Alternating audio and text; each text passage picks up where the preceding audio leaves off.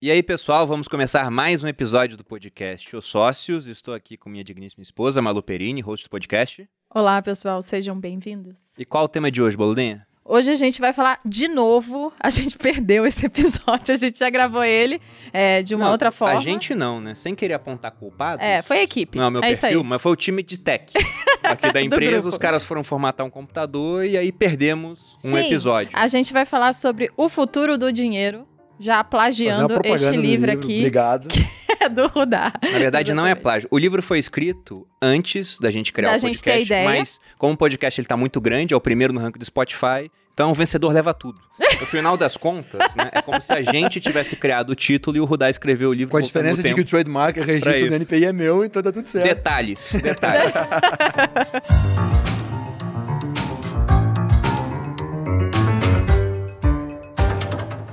Mas estamos com dois convidados para falar sobre esse assunto. O primeiro é o Rudá Perini, empreendedor desde os 14 anos, cofundador e responsável pela área de novos negócios da fintech Wise and Trust e autor do livro homônimo do título do podcast, O Futuro do Dinheiro. Rudá, bem-vindo novamente. Obrigado. Acho que dessa vez a gravação vai ficar ótima, então. Pretendemos. A gente tem até uma tradição aqui no podcast que quando a pessoa vem três vezes, ela vira sócio honorário nas despesas e não nos lucros. Tipo que o entendi. governo faz Tipo com que eu a assinei gente, agora há pouco.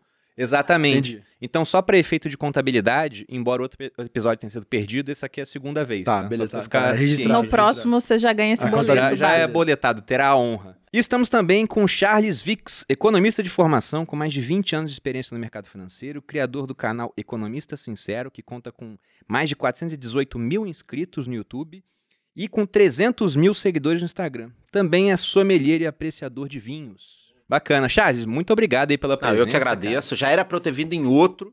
E aí acabou Vamos, não vamos contar assim agenda. também. Convite contou já. Ah, beleza. Não, convidamos o Charles há um tempo atrás. Seu nome foi muito pedido aqui no podcast, inclusive. Bacana, bacana. Sempre que eu abro uma caixinha, o Bacana. pessoal fala lá, pô, chama o Charles, economista sincero. Ou botavam teu bordão, né? O calma, porra. Calma, pô. Como é que surgiu esse bordão, cara? Na realidade, como a pessoa fica muito ansioso com o mercado financeiro, às vezes quando eu gravava um vídeo e... e... Foi natural. É, foi natural falar, calma, porra. Vocês querem tudo pra ontem, querem tudo... É muito carioca E aí isso. o pessoal? Muito começou a carioca. botar hashtag calma porra, calma porra, calma porra. E eu falei, cara, Pegou. deixa eu fazer uma camisa. Aí virou camisa, Ah, tem uma caneca, camisa, calma, pô. Adoro. bolacha de chopp, marcador NFT. de livro.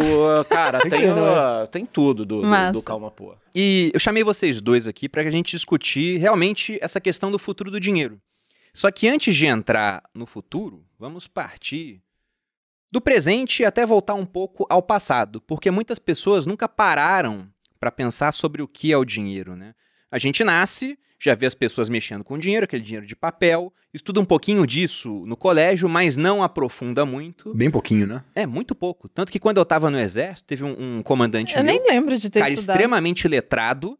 E a gente tava conversando sobre dinheiro e ele falou: É, pois é, o real tem lastro em ouro. Eu falei: Meu Deus, que lastro em ouro o Putz. real, né? A gente não É, tem aí lastro em ouro aqui há, há muito tempo. E isso choca muita gente às vezes. Então, só fazendo uma breve introdução, se a gente for voltar no tempo pra pegar essa parte do passado, naturalmente as pessoas precisavam fazer trocas, né?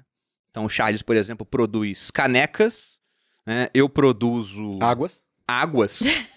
Veja. E, por exemplo, eu posso querer uma caneca, ele quer uma água, a troca naturalmente acontece. Mas para isso havia esse problema da coincidência dos desejos. Rudá produzia espadas e não queria nem canecas nem águas. Como é que eu fazia? E eu queria uma espada, não tinha como trocar, ia ter que ir atrás de outra coisa. Então, naturalmente, se todo mundo sabe que tem esse problema de coincidência dos desejos, e todo mundo sabe que, por exemplo, sal é algo que todo mundo precisa, naturalmente as pessoas caminham pro sal. Salário, vem de sal. E salário vem de sal lá dos romanos.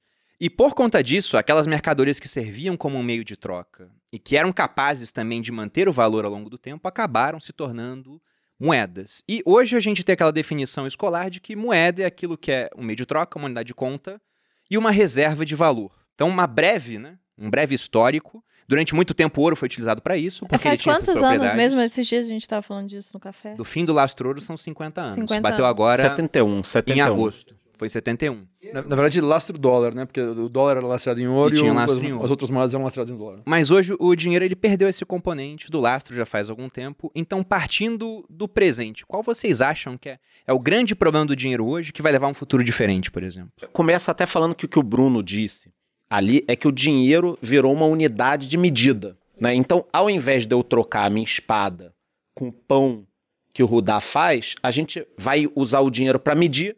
Então, A espada tem um valor, o pão tem outro valor, e a gente consegue fazer um negócio. Faz né? conta, assim. É. Então, antes da gente ir pro futuro, eu posso até deixar o futuro com o Rudá pelo livro dele, eu posso trazer muito o passado aqui. O pessoal usava muito, por exemplo, moeda de prata.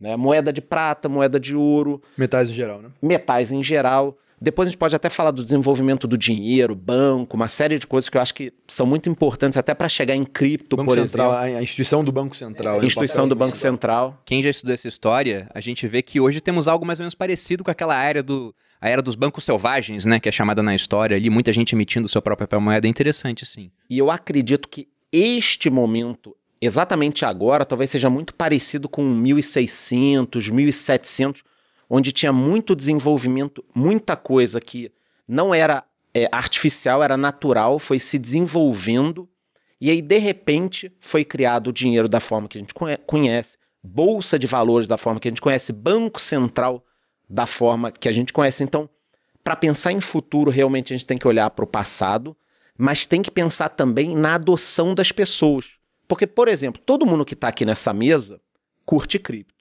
Entende o seguinte, pô, cara, eu vejo valor nisso aqui, eu sei que é meu, eu sei que eu posso transacionar, eu sei que isso e aquilo, mas provavelmente 90% dos nossos amigos aqui, a não ser que sejam os amigos entusiastas de cripto. Porra, o, o amigo comum, o teu amigo de colégio, Comum. tua família, Não, mas é- minha mãe Não gosto de cripto, A é comum. gente não tem É. muitos, não. não usa cripto. O cara não usa cripto. Então, Defi- Defina usar cripto. Porque de fato não usa cripto. Ter. ter. não, o cara nem começou Nem a ter. transaciona, né? Nem- nem tem, transaciona. tem, nem se, tem, se nem a gente pensar na Ok. história da lei Mal de sabe difusão, o que é, na verdade. Lei de difusão de inovação, né? Você precisa de 2,5. Para quem não sabe, depois pesquisa aí, lei de difusão da inovação. Qualquer produto para dar certo, produto, serviço e tal, você vai precisar de 2,5% de adotante inicial. Cripto já tem. Porra, 2,5% tem. Se for pegar a população do mundo, teve um, um analista chamado Willy Woo, Aham. ele publicou no final do ano passado. Ele falou que 1,7% do mundo já estava usando Bitcoin, não Ó, cripto como então, um todo. 2,5% tem. O, Provavelmente. É, são os entusiastas, né? Só que a gente é entusiasta pra cacete de cripto. Você- Você tem todo o trabalho, você tem. E aí, me cortem aqui, senão eu vou falar pra cacete, mas eu tenho uma história sobre a Argentina muito boa de cripto pra provar que ainda é difícil o uso como moeda no dia a dia. Falando mal, apesar de falar bem a maior parte do tempo. Então, 2,5% ali pra iniciar. Depois você tem 13,5% que precisa utilizar, que são os caras que depois vão divulgar. Isso em cripto tá Os acontecendo agora iniciais. adotantes iniciais. Está acontecendo exatamente agora. Se, se a gente for pegar essa lei da difusão da inovação, é porque eu, eu escrevi isso no Instagram ontem, por coincidência, que é do Everett Rogers, né? Ele fala que são cinco perfis. Inovadores seriam os 2,5, que são esses Que já early tem, adopters, fechou. né? Que fechou já, fechou. Exatamente. Aí chega nessa maioria inicial, que se define em quanto? 13,5. 13,5. E depois tem a maioria tardia e por último os retardatários. né? 34, 34, retardatário. Retardatário é o último, eu vou dar como exemplo aqui. A minha mãe com celular, Eu ia falar do Vivo... WhatsApp. Eu acho que o WhatsApp, é- a gente consegue lembrar, todo mundo vai, vai lembrar do exemplo do WhatsApp de, de adoção. Primeiro o WhatsApp era pago, era tipo 1 um, dólar e 99. É, nunca então, peguei essa. Quem tinha, é, eu, eu peguei, eu cheguei a pagar. Quem usou o WhatsApp no início começou a pagar, era pago e tal, e pouquíssima gente usava. Não tinha quase nada de feature, não tinha, você não conseguia mandar áudios, não conseguia nada. Era literalmente um sistema de mensageria uh, pelo aplicativo. SMS. Um SMS, pelo aplicativo gratuito. Depois você teve mais amigos usando, as pessoas começaram, pô, é mais fácil, é mais barato, não sei o quê. Você teve a, a maioria inicial, né? Os- depois você começou com os seus parentes a usar, não sei o quê. Aí sim, os, 30, os primeiros 34% você teve, eh, de fato, né, os, os primeiros grupos de família. Depois sua avó teve, né? Que aí foi a maioria tardia. E é isso aí, os 13,5, enquanto os 13,5 não começarem a utilizar, cripto não vai virar dinheiro no dia E a aí dia. tem o The Chasm, né? Que é o abismo, que é a maior dificuldade aí fudeu, é aí conseguir acabou. passar desses 13,5 para os primeiros 34, para o maior grupo. Ah, então a grande dificuldade não tá dos early adopters pra Não, maioria inicial, não. é da maioria inicial Exato. pra essa maioria mais tardia. Se não morre, se não morre, vou te dar um produto Dos que innovators morreu. pros, pros Ah, early- mas não precisa nem falar qual é. É o aplicativo de Clubhouse? bate-papo, é. Não, não, além do aplicativo, quer ver um ele, produto... ele tá vivo ainda, né? Tá, Tá, lá. Eu tá lá. uso, eu uso. Quer ver um, um- um- algum produto que morreu? O, o long play, que era o, o, o CDzão. Vocês pegaram isso? É muito antigo, eu de- me denunciei Acho aqui. que não chegou na. A gente não era nem Não, a maioria tardia. LP, LP. Não, Estava lá cara, atrás. Era, era um CDzão. Não, não conheci Porra, não. quem- alguém que tá me vendo aqui que tem uns 45 anos, eu tive amigo que tinha, aqueles amigos que tinham um pouco a mais de grana, teve. tinha o CD. Aí depois, antes do DVD, era um CDzão, cara. Que era um discão, que era um long play, era um grande CDzão. Não pegou. Não pegou. Por quê? 2,5 Começou, alguém começou usou. e as pessoas não, não pegou, E- entendeu? E, detalhe, tá? Todo mundo tem um pouquinho. Tem pessoas que genuinamente são early adopters, são eh, inovadores por natureza e vão testar tudo. Eu. Você é Qualquer assim, coisa. Você mexe com tecnologia há muito tempo. Mas né? cara. tem pessoas que Tudo, são a- assim para algumas coisas. Ah, o- ralo o primeiro cara que abriu o Nubank. O Nubank é um caso interessante. Então, lembra que qu- quando começou o Nubank, todo mundo queria ter. Pô, você tem um Nubank, não sei o que, que legal que é. Hoje parece que meio que perdeu. Ah, pô, você tem Nubank, você tem, sei lá, você tem Perdeu uma- a novidade. perdeu a novidade, não é um negócio tão. E até, é, é, do ponto de vista de companhia, fica até. ah, você consegue entender como é que é o ciclo de growth da companhia, né, o ciclo de crescimento da companhia, como ela vai se posicionar em cada um dos ciclos de inovação, de qual perfil do cliente naquele momento está comprando. Se a gente lançar um aplicativo novo, Clubhouse, você não vai ter a sua avó usando Clubhouse na manhã, porque não vai ter. Ela Precisa de alguma outra coisa acontecer, precisa ver que o, porra, alguém na TV lá que ela segue mandou baixar, não sei. Então, eh, cada público, independente da idade, tem para determinadas tecnologias ou produtos, etc., ah, um perfil diferente de quando vai consumir. Vocês consumiram Bitcoin cedo. Pois é, isso que eu tava raciocinando aqui. Eu sou horrível pra tecnologia. Que na empresa o pessoal me chama de Sêneca, porque eu tenho mais ou menos, né, pra adotar a tecnologia, o, o que o Sêneca em 2000 antes de Cristo tinha, assim. Então acho que aqueles macacos que a NASA manda pro espaço são muito melhores do que eu, né? Mas não só esses, como o macaco médio também deve ter o meu nível de Mas tecnologia. você comprou Bitcoin cedo. Só que eu esbarrei no Bitcoin muito cedo, eu dei muita sorte. E dentro dessa área financeira, eu gosto desse assunto. Então vinha me interessar, acabei sendo o early adopter e ganhei muito com esse ciclo dentro ainda dos early adopters e agora saindo para essa Você- maioria mas deixa eu fazer uma pergunta. Você tem um perfil de investir em empresas tech novas? Tipo, ah, você investe em startup, gosta disso ou não? Eu tenho um perfil de investir em startup hoje, mas eu não fico correndo atrás disso sozinho, porque seria muito tempo, mas eu tenho parte do meu capital alocado em isso. Geralmente a pessoa que adotou cedo Bitcoin gosta de startup, gosta de correr, não se importa em tomar um risco de investir em uma coisa nova que tem um potencial. É- Eu percebo que tem muito esse, perfil. O Charles puxou o assunto criptomoeda, já nem fez um suspense, né? Já puxou direto. Então todos nós aqui gostamos de criptomoeda, né? Fica muito claro até pela capa do livro do Rudaten aqui, Um né? Bitcoin. O Bitcoin no meio da efígie do real e do Benjamin Franklin do dólar. Que podia fazer uma outra capa e botar um laser eyes nos dois, né? Sei lá. Pois é, né? Você falou que não enxerga ele virando ainda uma moeda. Talvez a gente possa até estender isso para outras criptos, porque não há ainda essa adoção da massa. da massa. Então eu queria, por enquanto, descartar um pouquinho nos próximos dois, três anos ele como, como meio de troca, por enquanto, tá? Porque eu acho que a adoção, por exemplo, do Pix no Brasil pode incentivar a área tecnológica a desenvolver o uso. Porque o que, que acontece? Aí eu, eu queria só dar um exemplo, é, e depois eu te passo a, a palavra em relação ao que aconteceu comigo na Argentina em 2018. Até que no Brasil parece que tem, tem agora caixa eletrônico Tem também. agora Botaram, fizeram- botaram aqui num shopping em Barueri. É. Mas eu soube, como eu gosto muito de tecnologia, eu soube que tinha um caixa eletrônico, já encaixei uma viagenzinha, né? Convenci a minha esposa que entra nessas Inventou que vocês roubadas, é. lá indo Entra nessas passear. roubadas comigo. Eu falei, puta, vou gravar um vídeo pro meu canal. Eu já tinha um canal de cripto na época. Sacando dinheiro, porra, no caixa eletrônico do Bitcoin. Puta revolução, né? Bom, Animal, de fato legal, né? é, cheguei lá no caixa, bom, tinha que fazer um pré-cadastro. Aí eu não tinha o pré-cadastro, eu fiz o pré-cadastro. Aí não funcionou, deu um erro. Aí eu tive que ligar pra empresa, falei com um cara. Aí o cara falou pro no dia seguinte. É. Bom, falou pra no dia seguinte eu tentar. Resumindo, eu caguei um dia da minha viagem. Nossa, ela deve Saquei ter o dinheiro. muito puta. Muito, muito. Obrigado. É, sim, sim. Aí tu trocou bitcoins por pesos argentinos? Que bosta. Que legal, cara! Eu fiz uma negociação ali, mas o que, que eu percebi? Que enquanto eu tava um dia tentando sacar ali ou converter cripto e tal, a pessoa do lado no caixa eletrônico, tipo assim, mil pessoas devem ter conseguido sacar dinheiro. Então, a gente tem que aprender, principalmente quem é entusiasta de tecnologia, ter o discernimento do seguinte: uma coisa é quando eu gosto de algo, acho que tem futuro, mas a gente também pode assumir o seguinte: olha, não funciona ainda para o cidadão comum. Não é um negócio legal ainda. Porque se você começar a achar, não, acho bom pra caralho, pô, é só questão de ter paciência, é melhor que dinheiro, é melhor que isso, é melhor que aquilo Não, você tá mentindo. Genuinamente você tá mentindo. e não transforma, e se não transforma em algo usual, que o cara vai chegar lá, meter um cartão, sacar rápido, se é realmente uma coisa interessante, não funciona como dinheiro. Eu já testei pulseira de cripto, já, Pulseira de cripto. sim, tem uma empresa aqui, não A sei Tar, se né? a Tar, sim, a Tarband fiz vídeo, testei. Só que aí, pra você usar a pulseira de cripto, eu tinha que comprar cripto numa exchange determinada, Aí transferir depois via boleto, pagar um boleto, encher esse boleto com reais na pulseira, e aí eu podia ir em qualquer máquina de cartão de crédito. Só tá faltando um carimbo do cartório. É, isso, cara. Tá muito Então, complicado. eu acho que quando você tem a, a, a- questão de gostar de tecnologia e entender que precisa ser prático para a pessoa usar, aí você tem a fórmula mágica. Você falou que não tá prático ainda. E a gente tá falando sobre o futuro do dinheiro. E as pessoas só saem de alguma coisa pra outra quando vem um certo benefício.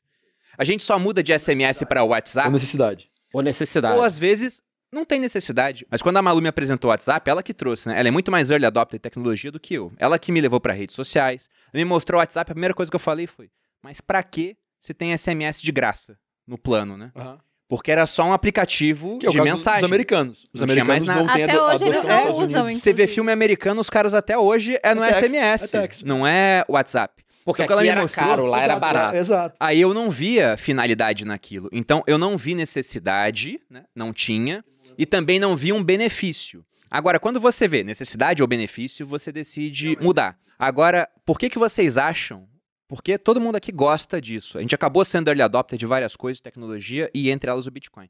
Mas quando que as pessoas vão mudar? Porque na Venezuela o pessoal mudou por necessidade. Aqui no Brasil, a gente não tem, é discutível, Mas, mas de fato, inflação a gente alta, a gente não tem necessidade. Então, o que, que vai fazer as pessoas mudarem da moeda fiduciária, que é aquela moeda feita pelos governos, para uma moeda privada? Esse livro aqui, quem não leu ainda esse livro, por favor, leia. Esse livro é genial e foi escrito em 1976. Tem que falar o nome porque Ah, tem de- gente. Ah, perdão, tem gente que não tá nos vendo. Desestatização do dinheiro, do Hayek. Esse livro foi escrito em 1976. Então, assim, quando a gente olha, porra, é um livro que você pensa.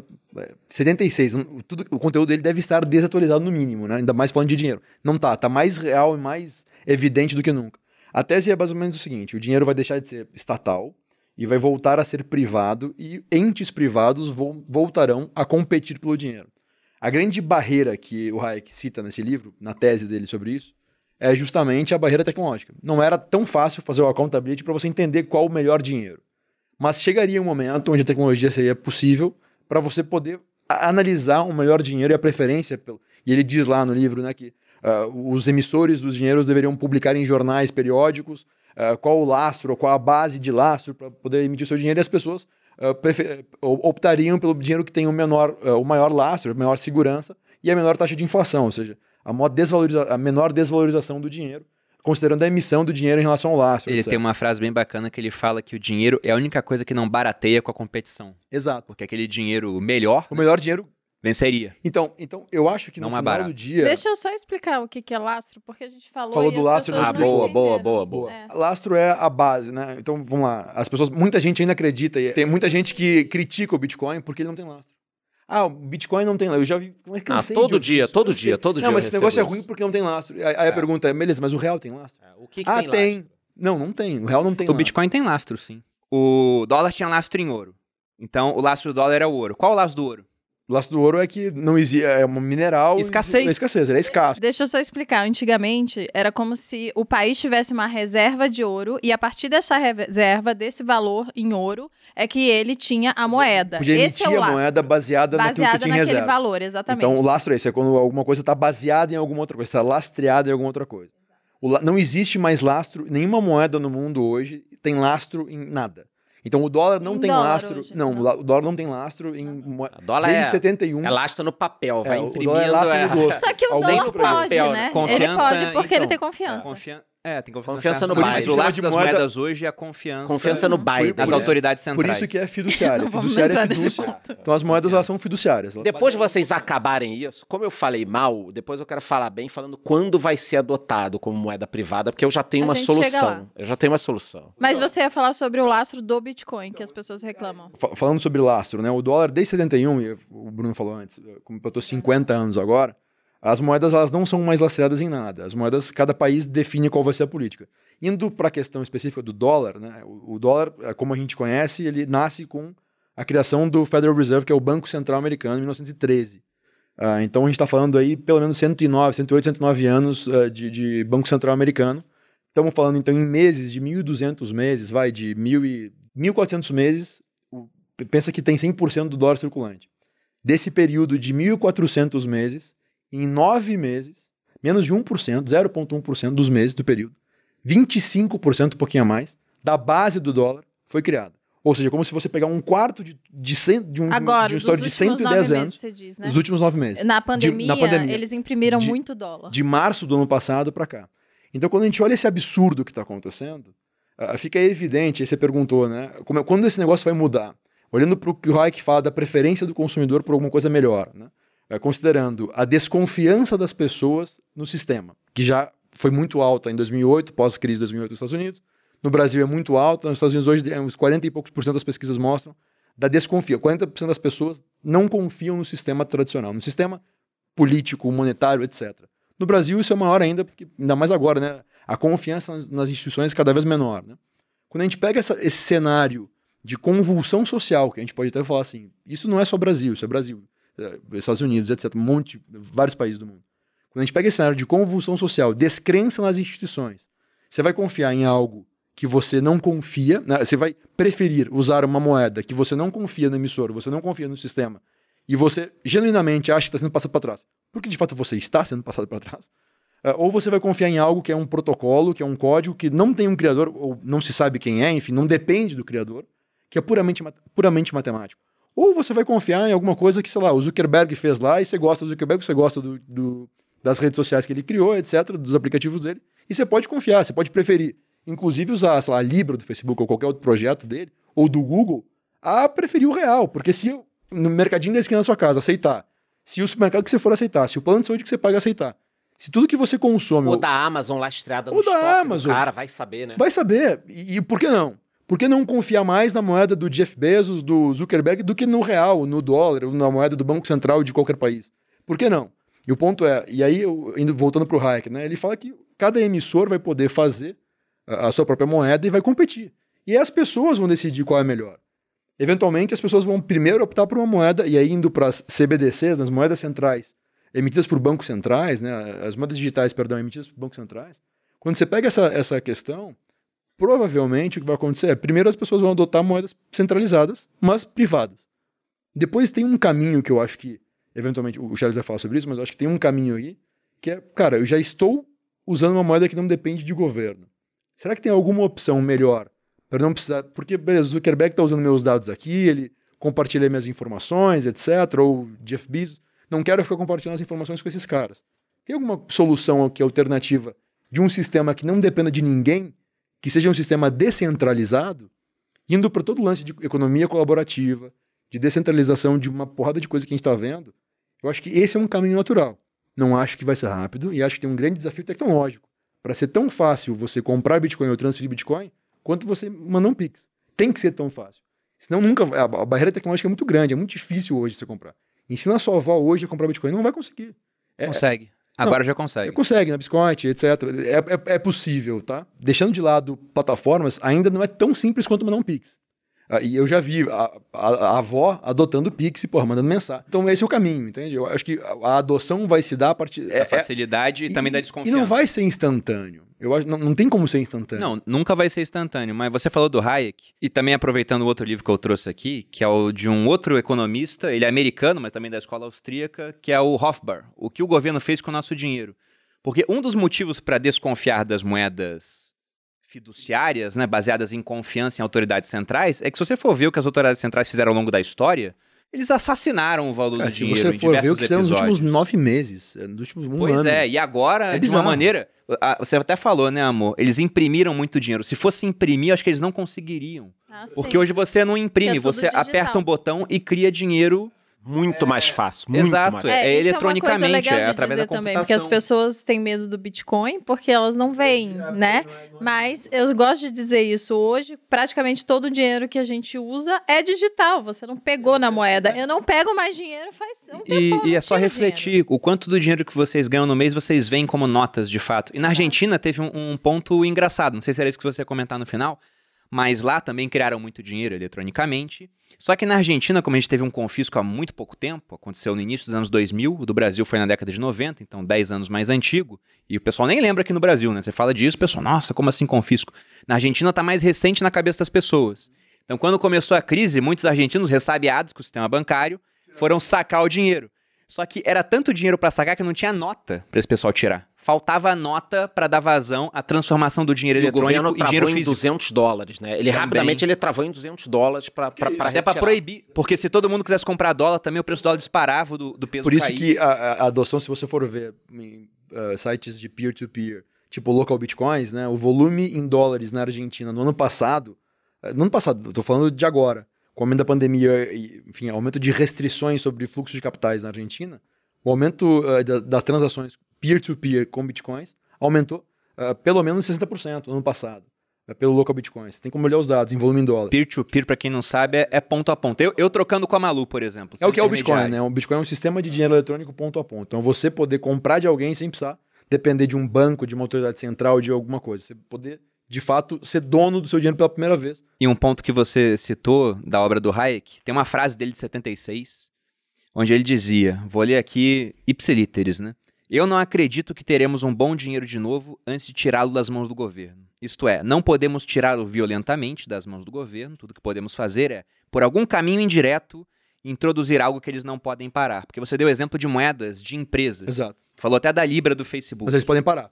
Tanto como Eles foi pararam, Não, não né? Eles saiu, pararam. não saiu. Não saiu. Saiu com um novo nome, mas diferente. É, não virou saiu. um Pararam, saiu. pararam. Mas a Libra, pra quem não acompanhou essa história, o Facebook ele chegou e falou: vou criar uma moeda 2019. nossa. Foi Bizarro. 2019? Foi junho de 2019. Pra utilizar, e todo mundo que for usuário do Facebook vai poder utilizar a moeda. Só que o Facebook, contando Facebook, Instagram É o maior e- país do e o mundo. WhatsApp, se fosse um país, seria o maior do 3 mundo. bi, 3 bi usuários. É o maior país do mundo. Então, os governos olharam pra aquilo e falaram: imagina se o cara puder transacionar só nisso, como é que a gente cobra imposto sobre essas transações? Como é que a gente vai vier- emitir dinheiro se esse cara tiver. tiver... Ma- Mas, só um ponto aqui. Como eu falei da história da Argentina, a, da, a, a lei dói, né? Da dificuldade, e ele falou do Pix, é, eu falei assim: ó, até agora não funcionou. Ah, qual a prova que você tem que não funcionou? Pô, eu não consigo descer aqui e comprar um cafezinho com cripto, né? A não ser que você me diga, não, tem aquele café lá na esquina que. Porra, aí também não adianta. é- é, Só contar uma outra Tem que história. ser aceito em todos os Em todos os lugares, lugares. por E- todo mundo. e de e forma também pode fácil. ser que a taxa de transação esteja tão alta Tão que alta, inviabilize. não-. Eu fui, na, momento. eu fui também numa banca de jornal. Eu sou entusiasta pra cacete disso aqui, cara. Eu fui numa banca de jornal na Paulista, porque me falaram, o cara aceita cripto. Eu falei, puta, vou lá gravar vídeo. Aí cheguei com a câmerazinha. Isso deve ter um ano e meio, dois. Câmerazinha e tal. Oi, eu vim aqui gravar um vídeo Décima comprando. frustrada de é. comprar alguma coisa É. com cripto. comprar, comprando não sei o que e tal, vou gravar um vídeo pro meu canal. Aí o cara da banca, só um minuto. Samara, Samara máquina de cripto, um rapaz aqui tá querendo. Ah, não sei onde tá não, não sei o que. Aí deu uma confusão, aí a mulher pegou uma máquina e foi ligar a máquina. Quem Uma máquina sabe mexer específica pra isso? uma máquina específica. Não É, vou falar o nome do era uma projeto. startup que tinha. É, mas- aí assim, eu consegui comprar uma revista, consegui, mas vocês estão entendendo? Eu passei um dia pra sacar dinheiro, eu Você passei um dia você tem que ensinar. Eu, Co- eu, eu fiz isso. Em, em Floripa tinha outra Não, você startup. pode ensinar, mas eu acho que a, grande virada. Não, não, querem- você tem que ensinar o cara que tinha. uma- eu- Em Floripa Aham. tinha uma startup que tinha também maquininha, um, um POS, maquininha de, de, pra, pra poder transformar em cripto. Eu fui cortar o cabelo, já uma barbearia. Eu falei, cara, tem, tem como pagar em Bitcoin? Ah, tem, só um pouquinho. Aí eu tentou ligar. Aí eu não sei o que, não ligava. Ah, você sabe como é que faz? Aí eu falei, não, eu sei. Aí eu, te- eu ajudei. Ah, cara, então, mas é, faz parte. É, o, o que eu tô tentando falar, quando é que eu acho que, que vai ser essa virada? Eu acho que ela já começou. Pra mim ficou muito mais fácil explicar o que que é cripto depois que lançaram o Pix. Sim. Ficou mesmo. Muito mais Ficou fácil. Então, por exemplo, Charles, você- como é que eu pago de um lugar pro outro? Ele fala, não, cada cripto tem uma carteira. Ah, eu não entendo nada disso. Porra, uma carteira é igual uma conta de banco. Ah, então tem agência e conta? Porra, não, não tem agência e conta. Aí você ficava no outro e ficava, como é que é cripto? Não, cripto é tipo Pix. Cada cripto tem o seu endereço. Ah, é um Pix? É um Pix. Aí você... Ah, é um Pix. É, Tangibiliza. é um, um Pix. Mas você entende que as pessoas não sabem que o Pix é um Pix, né? Você Elas começa acham que, a que- facilitar. Sim, obviamente. Então, se cada cafezinho daqui a pouco começar a aceitar, talvez com a Lightning Network, ele vai falar daqui a pouco sobre isso, de repente, ou uma outra cripto que a transação seja muito baixa e, e- e seja imediata, e eu vou chegar no, no cafezinho, o cara vai ter o, o Pix, vai, o endereço da criptomoeda. Aí eu acho que o jogo vira, porque eu vou chegar com a carteira da Code Biscoint lá, com o QR Code. Aí quando isso tiver uma adoção em massa, aí sim eu acho que a gente pode ter é, é, os 34% ali da adoção inicial migrando assim absurdamente, porque se eu puder fazer tudo com cripto, com facilidade, né? Não adianta eu chegar na banca de jornal, Renato, instala a máquina, no caixa eletrônico, liga para a empresa. Não, isso não funciona no dia a dia, porque Que é a gente já tem a Provavelmente vai ser o caso de El Salvador. Vocês acham que isso é o futuro? As pessoas utilizando cripto no dia a dia normalmente? Eu acho que isso pode acontecer muito também. também. Tá, e o governo? Vai deixar isso acontecer? Cara, o governo não vai. No final do dia. Esse exemplo, eu acho que até no outro, na outra gravação eu, eu dei. Vocês são do Rio, todos- vocês são do Rio, né? Sim. Não tem muito governo lá, é um exemplo legal. Não, vamos, vamos, vamos ser, vamos ser prático. Tá. Droga é proibido no Brasil, correto? Qualquer droga. Proibido. No Rio é? Não sei, cara. Porque lá no Rio não parece muito proibido, Rio não. né? é. A arma é proibido no Brasil. Arma é Sim. proibido. Você não consegue. Tá. É, é restrito, Era é proibido, é lei. É, é, é restrito. Não, o ponto é, era pra ser. Era pra ser proibido. É crime você consumir drogas, comprar drogas. É crime. Consumir não sei, mas enfim. Comprar é. É crime você comprar arma se você não tiver autorização, etc. É crime. E acontece no Rio de Janeiro, você vê na televisão ah, pessoas portando fuzil na rua e acontece. Pessoas comprando drogas e usando drogas, etc. Então, assim, Com não é não é porque necessariamente é proibido e que o governo proibiu que não vai acontecer. E isso é um fato. Então, se as pessoas quiserem e se as pessoas toparem aquele risco, seja de portar um fuzil, seja de comprar, consumir droga, seja de usar cripto, se for assumindo que cripto seria ilegal, uma coisa é não ser proibido, é não ser permitido, ou eh, outra coisa é tor- torná-lo ilegal, né?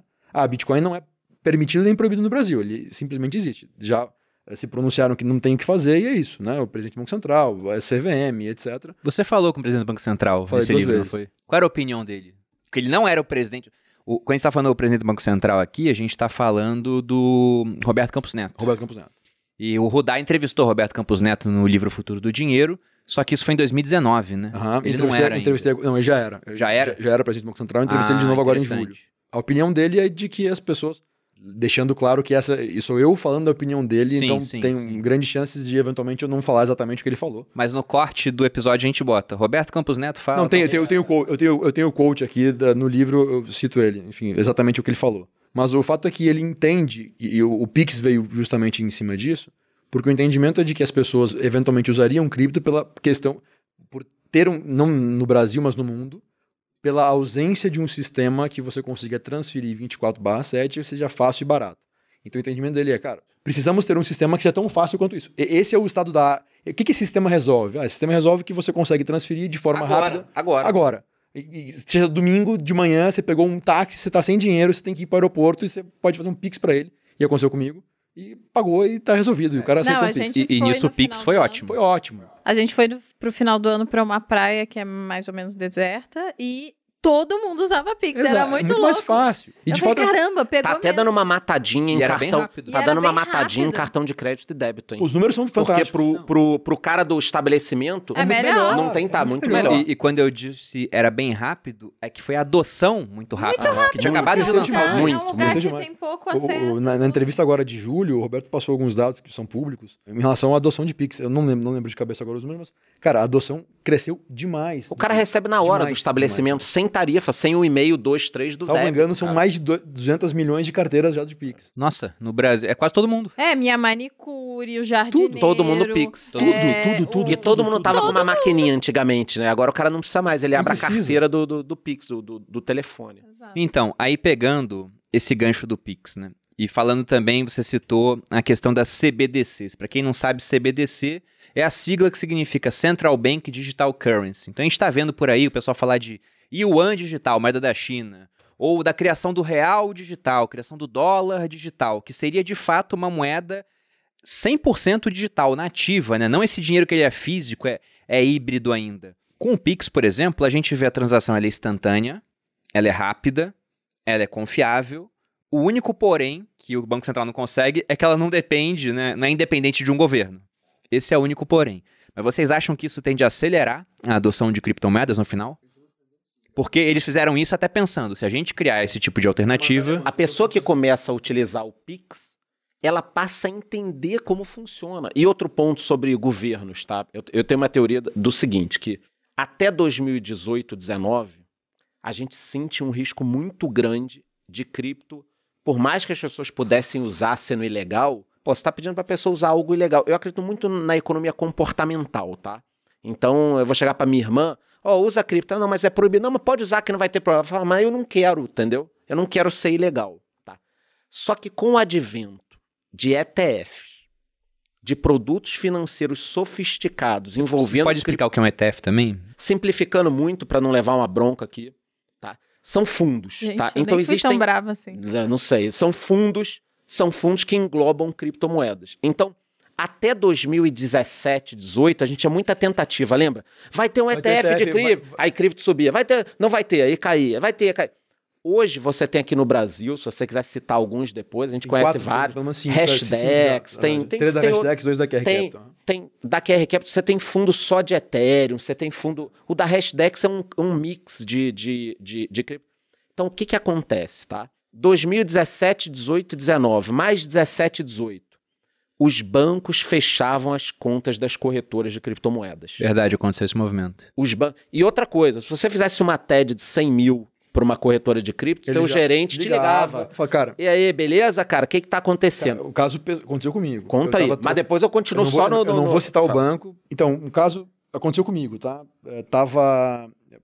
Isso era 2018, eu acho. Eu sou cliente de um banco, ah, ah, não sou private ainda, mas era, sei lá, o nível eh, não era mais varejo. Ele não quer falar, mas ele é o melhor nível. Ele tá só não, diminuindo ainda não. aqui. Tá Aí diminuindo, fala. t- tava, ele tava querendo trocar de banco. E aí fui pro outro banco, pro outro banco, para mesmo mesmo perfil de, de cliente.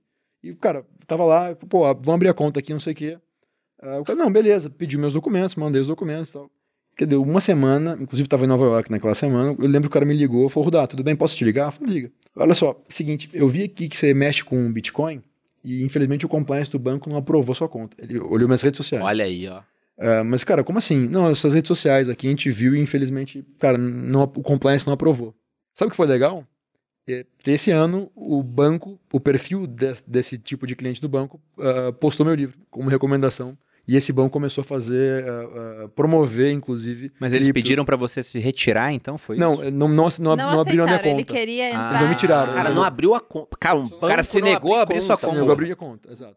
Negou um cliente. Não, Então, um cliente. 2017 e 18. Pessoa física, jurídica, perseguição dos bancos, tá? Eu tenho um amigo que mora nos Estados Unidos, trabalhava num grande banco americano, também não vou citar o nome do banco, e orientação pra ele. JP Morgan?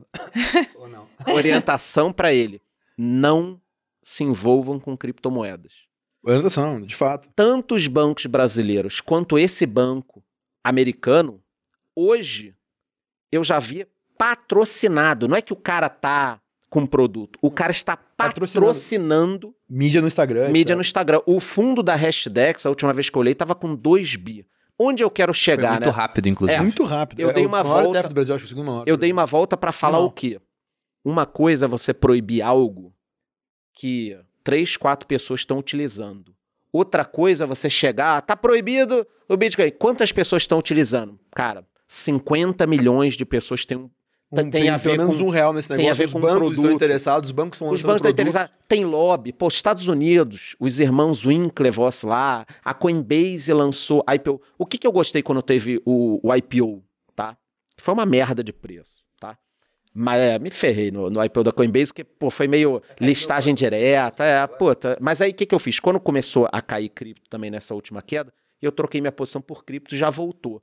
Mas o que, que eu achei importante o IPO da Coinbase? Porque, apesar do ecossistema de cripto às vezes não gostar dessa mistura, eles não entendem que isso possibilita com que seja uma coisa quase imparável, porque agora se não dá mais pra você, tem um volume de É, capital você tão grande a- dentro. e- isso, vo- você mistura.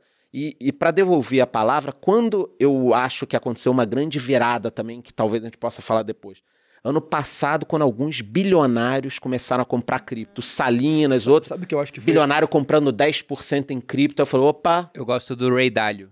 Pô, que era um o case de Ray crítico- Dalio foi genial. Ele era um crítico e eu não entendia. Eu falava, esse cara não tá vendo, porque ele gostava muito de ouro. O Ray Dalio, ele fala que quem não tem ouro no portfólio, ou não entende história, não entende economia. Aí falava do Bitcoin, não, Bitcoin não. Eu nunca tinha parado Aí uma hora ele né? parou Não, assim tanto e que falou, ele fala, olha... né? I might be missing something, eu posso estar perdendo alguma coisa, por É, favor, me corrijam aqui. Aí passou um Outubro do tempinho, ano passado. ele chamou, de, como é que era a frase em inglês? a hell, of an, Invenção. a, a hell of an invention, né? Exatamente. Em português, bem, em português carioquês é uma puta de uma inovação. Pois é, aí ele foi e comentou disso.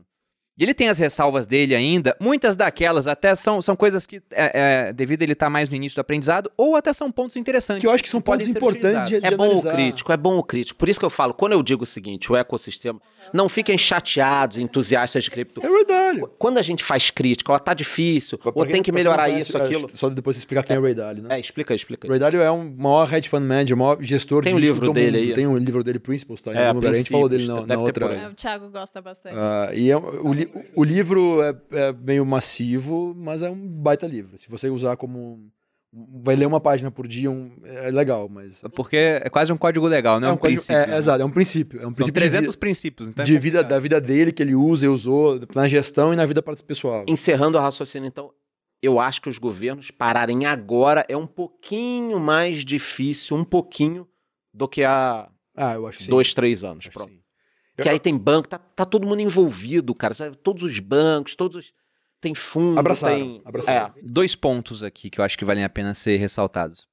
Essa troca que os bancos tiveram de algo negativo para algo positivo, eu acho que ela vai ser acelerada por essa questão das CBDCs que a gente falou aqui, a Central Bank Digital Currencies. Porque se você dá a chance de uma pessoa criar uma conta diretamente no Banco Central, você pode tornar os bancos obsoletos. E aí os bancos vão abraçar esse negócio rápido e vão querer oferecer Exatamente. ou suas próprias moedas ou coisas que eles conseguem ter, pelo menos, sobre. Então, talvez cripto seja até uma maneira dos bancos continuarem atualizados. E o outro ponto é que aquele país que adotar, abraçar criptomoedas primeiro tem uma vantagem competitiva sobre outros países. El Salvador, A gente pode comentar sobre isso, sobre, sobre El Salvador, que não tinha uma moeda oficial própria, utilizava o dólar, porque eles acabaram com a moeda deles, né, graças a uma inflação cavalar, não tiveram responsabilidade sobre isso, adotaram uma moeda externa e aí o governo perde o poder de ficar emitindo a sua própria moeda, a inflação ela fica mais controlada. E agora adotaram há pouquíssimo tempo o Bitcoin como uma outra moeda oficial. Então lá eles querem inclusive usar um sistema de conversibilidade, onde se a pessoa faz compra com Bitcoin pode trocar por dólar na hora, se fizer tipo um swap, compra- um atomic é, swap atomic de. swap. Exatamente. animal. E talvez isso até resolva essa Mas questão de utilizar como fácil meio de troca. Perfeito. Não sei, aí, cara, inclusive eu tô querendo organizar uma comitiva para El Salvador. Pra- Não, falando Olha bacana. papo reto. Alguns amigos parlamentares brasileiros e tentar ju- juntar o Banco Central. Fica o convite para quem quiser se juntar a nós, quem estiver nos assistindo. Mas- Porra. Então, fica o convite para duas maiores autoridades do YouTube aqui de finanças do Brasil. Se quiserem, a gente, acho que talvez para ano que vem, depois que esse negócio estiver rodando, para de fato documentar esse negócio e ver como é que tá, como é que é. Porque, assim, é o primeiro país a aceitar e a, a autorizar o Bitcoin como moeda de curso legal. De fato, é o primeiro país a fazer isso. Vocês acham que isso muda jogo? Eu acho que isso muda jogo. Eu acho Também? que isso muda muito jogo. Acho que muda. Mas acho que a gente falou pouco do passado do dinheiro. Vamos continuar falando do futuro, mas. Porque eu volto a falar, eu acredito muito em comportamento, comportamento, comportamento. Até voltando a esse ponto do passado, porque você também citou um ponto interessante, Rudal. Você falou, os bancos voltando a emitir seu próprio dinheiro. Isso aconteceu lá atrás no passado.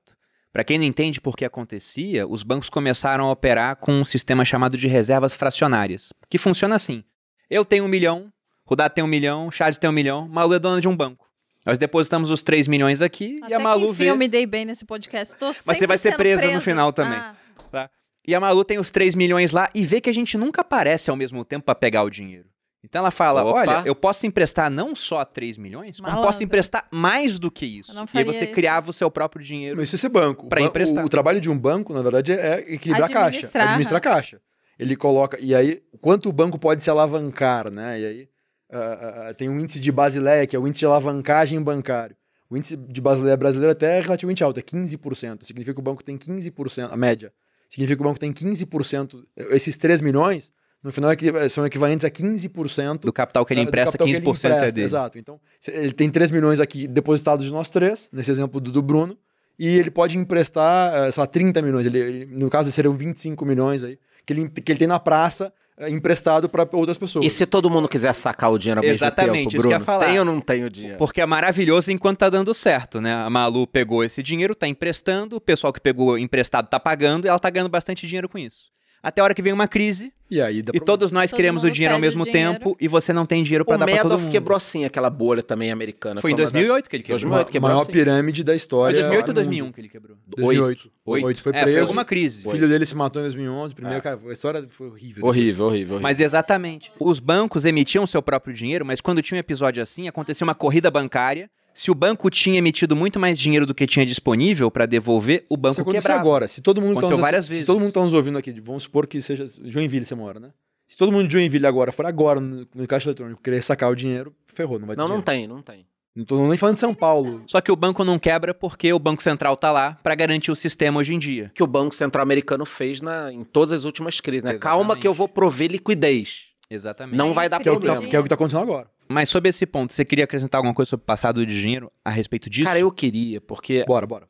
eu Manda, acredito muito no comportamento. Eu já falei de tudo, né? Então isso acaba trazendo um pouco de uma incerteza do que vai acontecer. Porque no final das contas, por que, que eu vou tentar fazer a compra na banca, o caixa eletrônico? Porque a gente tem que pensar sempre na maior parte das pessoas, na maioria das pessoas. Então, você pega cartão de crédito, né? Que muita gente, não sei se já fez algum episódio falando de cartão, como surgiu, o pessoal falou, os caras foram lá jantar, e aí o Frank McNamara pegou e, e deu o cartão. Existem um milhão de histórias, né? Mas no final das contas, em 1950, os caras se juntaram, só 200 pessoas em 27 lugares. Era uma coisa totalmente improvável de dar certo, totalmente improvável. Os bancos não aprovavam isso. Os caras fizeram o, o Diners Club, que era o, o clube do jantar. E hoje, olha que interessante, todo mundo só usa praticamente cartão de crédito. Um negócio que era totalmente improvável, que começou a ficar prático, começou a ficar tudo. Então, quando eu olho o cripto, eu acredito que daqui a 5, 10, 15 anos possa acontecer isso com o cripto, desde que seja extremamente fácil. Que a Malu vá descer, comprar um café e, cara, seja muito mais fácil para ela pegar da carteira dela da Biscoint e fazer um como se fosse um Pix do que comprar com um real que de repente está se desvalorizando todo dia. Entendeu? Então, como eu acredito muito no comportamento, eu sou talvez o mais crítico com o ecossistema de cripto, mas o que mais acredita que pode virar rapidamente algo do dia a dia se for fácil para o leigo utilizar. E aí, né? eu acho que o ponto é que não. Daí vem a crítica, né? Ah, mas o Bitcoin é- vai ser muito caro a taxa de transação. Ah, mas. Lightning, né? é- Lightning. é- não necessariamente a Lightning. Eu acho que o ponto Outras aqui que a gente quer. Eu acho que o, o, o cerne da discussão não deve ser se vai ser o Bitcoin, se vai ser ah, XYZ. Eu acho que o cerne da discussão é essa tecnologia permite isso. Ponto um. Ponto dois. Ah, porque será que o Bitcoin vai substituir o real? Será que vai ser o Bitcoin a grande? Não sei. E- e- e o primeiro ponto, a primeira pergunta que tem que devolver é substituir em qual característica? Na característica de reserva de valor. Será que o Bitcoin vai substituir o ouro ou qualquer outra reserva? Tem chance, já está acontecendo. Tem chance. A tese do Ray Dalio, né? Eu gosto de trazer eh, argumentos e, e Nas nossas reservas já substituiu. melhores que, a- que a minha, né? Pessoas mais inteligentes que a mim para falar eh, que eu para falar a tese. O Ray Dalio falou que o Bitcoin pode vir a ser o ouro dos millennials. Dados para comprovar essa tese. 2019, Charles Schwab, que é a XP americana, mesmo modelo de, de corretora de varejo americana, eh, carte- ele, se- ele faz uma análise anual que separa as carteiras por, por geração. Carteira dos millennials, 2,3% dos investimentos dos millennials na categoria 41K, que são as, as carteiras de aposentadoria, já tinham Bitcoin. Então, 2,3% do- da carteira de investimento dos millennials era em Bitcoins. Né? Ah, carteira de aposentadoria, ou seja, visando longo prazo. Então, significa que os millennials já são mais propensos a entender Bitcoin como reserva e não ouro. Então, o Bitcoin, como o Ray Dalio citou, pode vir a ser o ouro dos millennials. Se isso vai se concretizar ou não, tem um grande, um grande desafio para isso acontecer, mas pode vir a ser. Ah, o Bitcoin vai ser a moeda de troca se você vai pagar o cafezinho? Bom, tem a Lightning Network, tem vários protocolos que podem eh, ser inseridos em cima do Bitcoin, mas não necessariamente precisa ser o Bitcoin. Pode ser que você Só- tenha outra e use. Sobre a Lightning, só um parênteses, de maneira muito rápida, ela é um protocolo de segunda camada, uma coisa rodando junto para tornar a transação mais rápida e barata. Ela é o Pix. Ela é o Pix é o que Pix roda do em cima da camada do real. A gente tem o sistema brasileiro de pagamentos, que é o real, que basicamente é a TED, DOC, etc. E você colocou uma nova camada, que é o Pix, que roda em Porque- cima do sistema porque brasileiro de pagamentos. Hoje, se você fosse comprar um café com Bitcoin, por exemplo, considerando que as taxas estão baixas para transação, que você paga uma taxa para remunerar os, os mineradores que mantêm a rede né, funcionando. Eu ia ter que esperar a mineração do bloco, e é um bloco a cada 10 minutos. né, dependendo se tem muita gente querendo colocar transações lá dentro, há um espaço limitado para isso, então quem paga mais caro faz a transação Ia primeiro. pagar 9 reais o cafezinho e 50 reais de taxa. Pode Ia acontecer ficar 10 isso. minutos esperando. Exatamente. Então, sobre esse ponto de onde vai substituir, eu acho interessante, porque você até citou, é, Charles, que é, o real, como reserva de valor, já foi substituído na nossa reserva aqui. É, então, o que eu ia falar aquela hora era o seguinte: a gente está falando de futuro do dinheiro e quais são as características que isso a gente não falou? Qual que falta para o Bitcoin se Deixa pro último, tornar? pro único economista da uma mesa moeda. falar sobre Não, eu não, eu não acho que falta nada. Só que vão brigar comigo, vão brigar Mas eu comigo. acho legal falar o Como que, que torna economista. o dinheiro dinheiro, né? A como economista, sabe onde vão brigar comigo? Que o Bruno já falou da unidade de, de troca, de valor, de Unidade de medida. conta, de troca e, É. e reserva de A reserva de valor seria onde pega pra todo mundo. Porque sabe qual é o argumento? Que falam assim, não é reserva de valor. Por quê? Não é, de fato não é. Então, porque tem muita volatilidade. A volatilidade do Bitcoin, ela atrapalha a todas as características. Porque você não sabe quanto você está guardando. Como você vai reservar uma coisa se você até não pra, sabe até o valor? unidade de troca, É. é, de unidade de conta Uma e hora unidade de é troca. tanto, Isso, outra isso. hora tá aqui. Tem, tem, tem um princípio que fala que você não pode utilizar como moeda algo que tem um preço mais volátil do que o da sua mercadoria. Uhum. Porque quando a gente falou lá do começo da moeda, todo mundo queria caminhar para o sal, porque o sal era uma coisa que todo mundo precisava e tinha mais estabilidade em comparação com as outras. Então, de fato, essa volatilidade do Bitcoin é complicado, mas por favor, continue. Eu acho que o maior, o maior problema que dizem é da volatilidade, né? Existem teorias que dizem que no longo prazo Essa volatilidade deve ser corrigida. a volatilidade vai ser corrigida quanto mais gente tendo, mais pode se aproximar, por exemplo, um número meio mágico que dizem que pra gente seria excepcional, né? Um milhão de Daí dólares. seria um, um, um satoshi seria um centavo, né? Foi meu pedido de final de ano, mas não sabe disso. Eu queria, eu queria Bitcoin em um milhão de reais, mas não queria um dólar valendo 10 reais. Tomara que ele Também. se realize igual o seu outro pedido, né? Que foi sinistro. E realizou, então ótimo. Não, não, é. é porque ano retrasado o Bruno fez um. Eu, eu Um faço post votos de nos- final de ano, assim. E aí ele, ele escreveu sempre, é, é, no- um, é um post.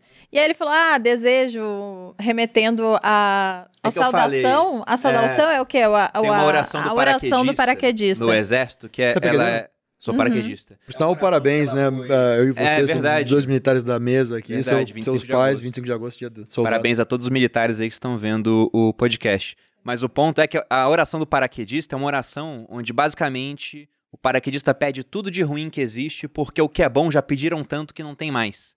Então eu fiz um. Então ele pede tudo de ruim, porque de- provavelmente isso fortaleceria ele. Exatamente. E Aí veio a quando pandemia, foi isso. quando eu pedi tudo de ruim. Exatamente. Aí veio a pandemia. E aí alguém lembrou e falou: Bruno, olha Faça só, não sei o que, diferentes. faça votos diferentes, porque ano passado você pediu e veio a Um pandemia. milhão de dólares, um milhão de dólares. Dizem aí que ele é o, fez. o mágico. Foi isso. Seria maravilhoso O se isso mágico. acontecesse. Agora, sobre isso de, de moeda, a gente sabe o seguinte: quem tá aqui na mesa, a gente conversa há muito tempo também, né? Diretamente ou indiretamente. Cripto é muito claro, né? Às vezes vem um cara que nem o Ray Dalio que muda um pouco de opinião, mas aqui no Brasil, por exemplo, a gente tem gente que gosta, Tem gente que não gosta, genuinamente. tem gente que não gosta, que o cara vai discutir, que você vai dar argumento, você vai dar número, você vai falar o seguinte: o cara vai falar, "Ah, mas tem volatilidade, tal, tal, tal. Aí você fala, não, mas vem cá, o real também, a cada dia perde valor. Aí a pessoa não aceita esse argumento. Então, a maior dificuldade é que a gente fica comparando banana com laranja e não dá o mesmo peso. Então, é, eu, não, eu nunca tento convencer o cara que é extremamente agressivo contra a criptomoeda, porque eu não vou convencer o cara, ele não vai aceitar nunca. Eu, eu acho que o papel, Como- eu, eu acho que o nosso papel ah, não é convencer ninguém. De fato, genuinamente, eu acho que não, cara, não devo convencer. Os dados são esses. Isso é o que está acontecendo. Cara, faça a sua própria pesquisa, entenda, perca tempo. Ah, não quero comprar, velho. Gaste, faça o que o Ray fez. Ele- foi genial a história dele. E o cara junho- aceitar uma puta humil- humildade, né? Humildade, Do porque- cara. porque- Ele podia comprar e ficar quieto. Você viu né? como, como o Bruno falou? Pô, estava errado, deu, deu- agora no podcast, deu, voltou um passo e falou, cara, eu estava errado, vamos corrigir. É essa humildade, não, de fato, porque essa humildade intelectual para admitir que tá errado, a gente erra todo tempo, a gente vai errar, daqui a um ano a gente vai olhar e falar, puta, olha a quantidade de besteira que eu falei naquele podcast. Ainda mais a gente aqui na internet. Eu, eu sempre brinco, gente, a gente tá na internet pra se contradizer, porque a gente grava as nossas E opiniões. vai acontecer, eu escrevi um livro, várias coisas que eu falei aqui não aconteceram, várias coisas eu estava errado, e faz parte. Eu vou citar até. Eu não vou citar nomes, né? Mas, por exemplo, você falou dos detratores do Bitcoin. Aham. Alguns até hoje não acreditam. E tem uma frase do Nassim Taleb, que era um cara que acreditava e virou um detrator. É até interessante total, isso. Né? É- é- Total, é o caminho xingando, batendo boca na Exatamente. internet. É o caminho inverso do Ray Dalio, né? Ele, ele era a favor, agora ele é contra. Mas ele tem uma frase no livro Arriscando a Própria Pele, onde ele diz que você jamais convencerá completamente uma pessoa. Somente a realidade é capaz disso. Tem cara que fala mal do Bitcoin desde que custava mil reais. Era aquela novidade que os early adopters adotaram e todo mundo falava mal. Aí, de repente, o pessoal que torcia o nariz, alguns foram trocando de ideia. Só que o cara que falou mal publicamente várias vezes, é cada vez mais complicado pra ele Voltar atrás. voltar atrás e mudar de opinião. A não ser que ele tenha, de fato, uma unidade intelectual muito E os grande. pra fazer bancos demoram. é, por, por que, que eu vejo esse vínculo com cartão de crédito? Porque os bancos são muito inteligentes, né? Bom, não estariam aqui ga- ganhando dinheiro se, se não fosse, né? Eles ignoraram os cartões de crédito durante 15, 20 anos. E de repente começaram a comprar os cartões. Pegaram pra O ele. que, que aconteceu com o cripto? 10, 12 anos ignorando. Não, isso não é bom, fecha, fecha. De repente, porra, compre o nosso fundo. Vai comprar cripto numa corretora? Compre aqui com a gente, que é mais E seguro, vão é fazer. M&A, vão comprar corretora, taxa- prepara. Exatamente. Por isso que eu acho que a gente tá num ponto de virada. Quando eu vi anúncio do banco no meu, no meu aplicativo, eu falei, cara, inacreditável. Como foi Cara, rápido, o meu né? livro, pra, pra mim, o Marco foi o meu livro. Porra, eu falei, cara, esses caras me negaram a conta. E agora estão ficando, pô, animal. Foi, mandei uma mensagem, foi, pô, obrigado, valeu mesmo. E um, um último ponto, antes da gente finalizar, assim, né, que não dá pra não falar, é de tokenização de ativos. Ah, e aí fica DeFi, cara, acho que tem um negócio Não, por- porque tem que falar, porque aí sim a gente pode ter moeda privada. Eu, por exemplo, posso ter a minha moeda, se eu quiser. Exatamente. E aí vocês vão confiar em mim. Então fala das Mas características sobre da características moeda. da moeda, pra gente ver cada uma. Então, uma moeda, ela tem que ser um bom meio de troca, tem que ser uma unidade de conta, no sentido de que você tem que poder fazer conta com a moeda Quanto e até essa- é, contratos. Com quanto custa essa água? Dois reais. Isso, é um, isso, isso é um. ah, em uma Bitcoin, você unidade não de sabe conta. de cabeça quanto que Não é, é muito saber. complicado. E até porque fica variando muito. Mas o real também tá variando em relação ao dólar. É que você pensa em reais. E essa questão de, de poder fazer contratos também é interessante.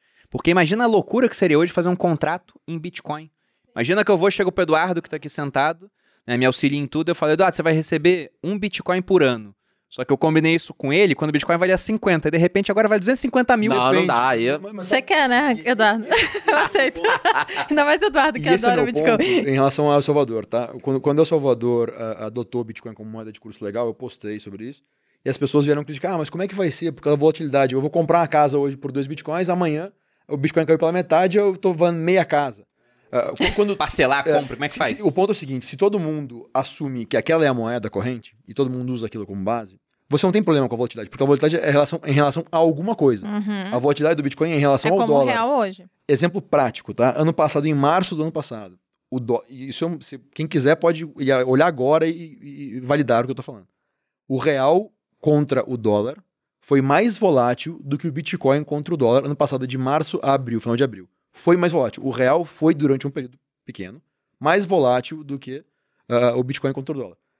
O que, que significa isso? Significa que as importações no Brasil deixaram de acontecer por isso? Você comprou um iPhone, vamos lá, você, o iPhone é importado, ele é em dólar e a gente importa ele no Brasil e compra em reais. Por acaso, quando o dólar foi de 4 reais a quase 6 reais, o iPhone aumentou de preço rapidamente na loja? Não, demora. No dia seguinte, isso aconteceu? Não, porque as importações já tinham sido feitas, já havia um contrato de rede cambial, tudo isso, a, a estrutura já estava pronta e pensada, assim como já está, para funcionar, independente da volatilidade do real. Quem vai fazer um contrato de importação? Se você for hoje, Bruno, importador, você vai importar mercadoria, um contrato de um ano de importação de mercadoria da China. Você fez o contrato de compra, você sabe quanto você vai pagar, você vai fazer um junto no mesmo banco, faz head, faz vai head. fazer um hedge. Você vai saber em reais quanto você vai pagar. Red é uma proteção. Hedge é uma pessoal. proteção. Como você faz isso? E para mim esse foi o maior, talvez uh, um dos grandes momentos do Bitcoin que a gente não lembra muito. Como isso funciona? Para você fazer essa estrutura, você vai usar derivativos, contratos futuros, opções, etc. O banco vai montar isso para você, você não vai precisar se preocupar. Mas essa solução existe. A mesma coisa eu imagino que vai acontecer com o Salvador. Se a eh, Bitcoin for a moeda adotada, indiferente se Bitcoin é em dólar ou não.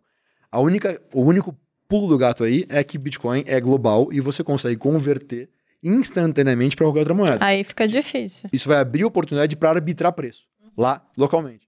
Você vai continuar tendo esse Sim, eu ganho de- aqui vendo lá Exato. E É isso isso abre aí. mais um e mercado. lá tá Mas em janeiro de 2018 teve o primeiro ah, contrato futuro na, CBOE e na CME, nas bolsas de Chicago, que são as maiores bolsas de derivativos do mundo.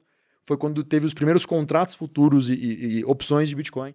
Ah, e agora tem de Ethereum também, etc. E isso, isso tende a tirar a volatilidade do Bitcoin para levar para os contratos. Não, não precisa necessariamente tirar a volatilidade, porque a volatilidade ela continua existindo, porque é um mercado 24 por 7 que, cara, não vai parar. O ponto é, você consegue travar e permitir que aquele fundo que quer ter exposição a esse negócio, que aquele cara que vai nominar uma exportação em El Salvador com, com, essa, com o Bitcoin Trave pagando em no Bitcoin, valor que ele Trave quiser. no valor que ele quiser. Você facilita o cálculo econômico, digamos Você facilita assim. o cálculo, você, você facilita a troca. E, O empreendedor consegue fazer conta mais fácil. historicamente, no mundo, qualquer mercadoria só funcionou e só teve adoção em massa e virou uma commodity de fato com o advento dos futuros. aconteceu. Quando você teve futuros para travar preço. É, su- surgiu assim, né? Com as agrícolas ali para facilitar. Eu não sei o que é futuros. Vo- Futuro é quando você trava, o- é um seguro. Você está travando o preço futuro de alguma coisa. Tá. Ajuda até em Agora. coisa agrícola, por exemplo. Você tem agrícola ajuda muito. café, explica Só, só existe. só- é- esse exemplo para mim é genial. Você sabia que só existe McChicken por causa de derivativos de contratos futuros? Explicando princípios. Ah, o McDonald's queria fazer o lançamento do McChicken. Era o Nuggets, né? Era o, era o nugget, era o nugget. Como é que ia fazer? Porque nugget basicamente é galinha. E se você. É o que a gente espera. Exato. Mas naquele momento era, tá?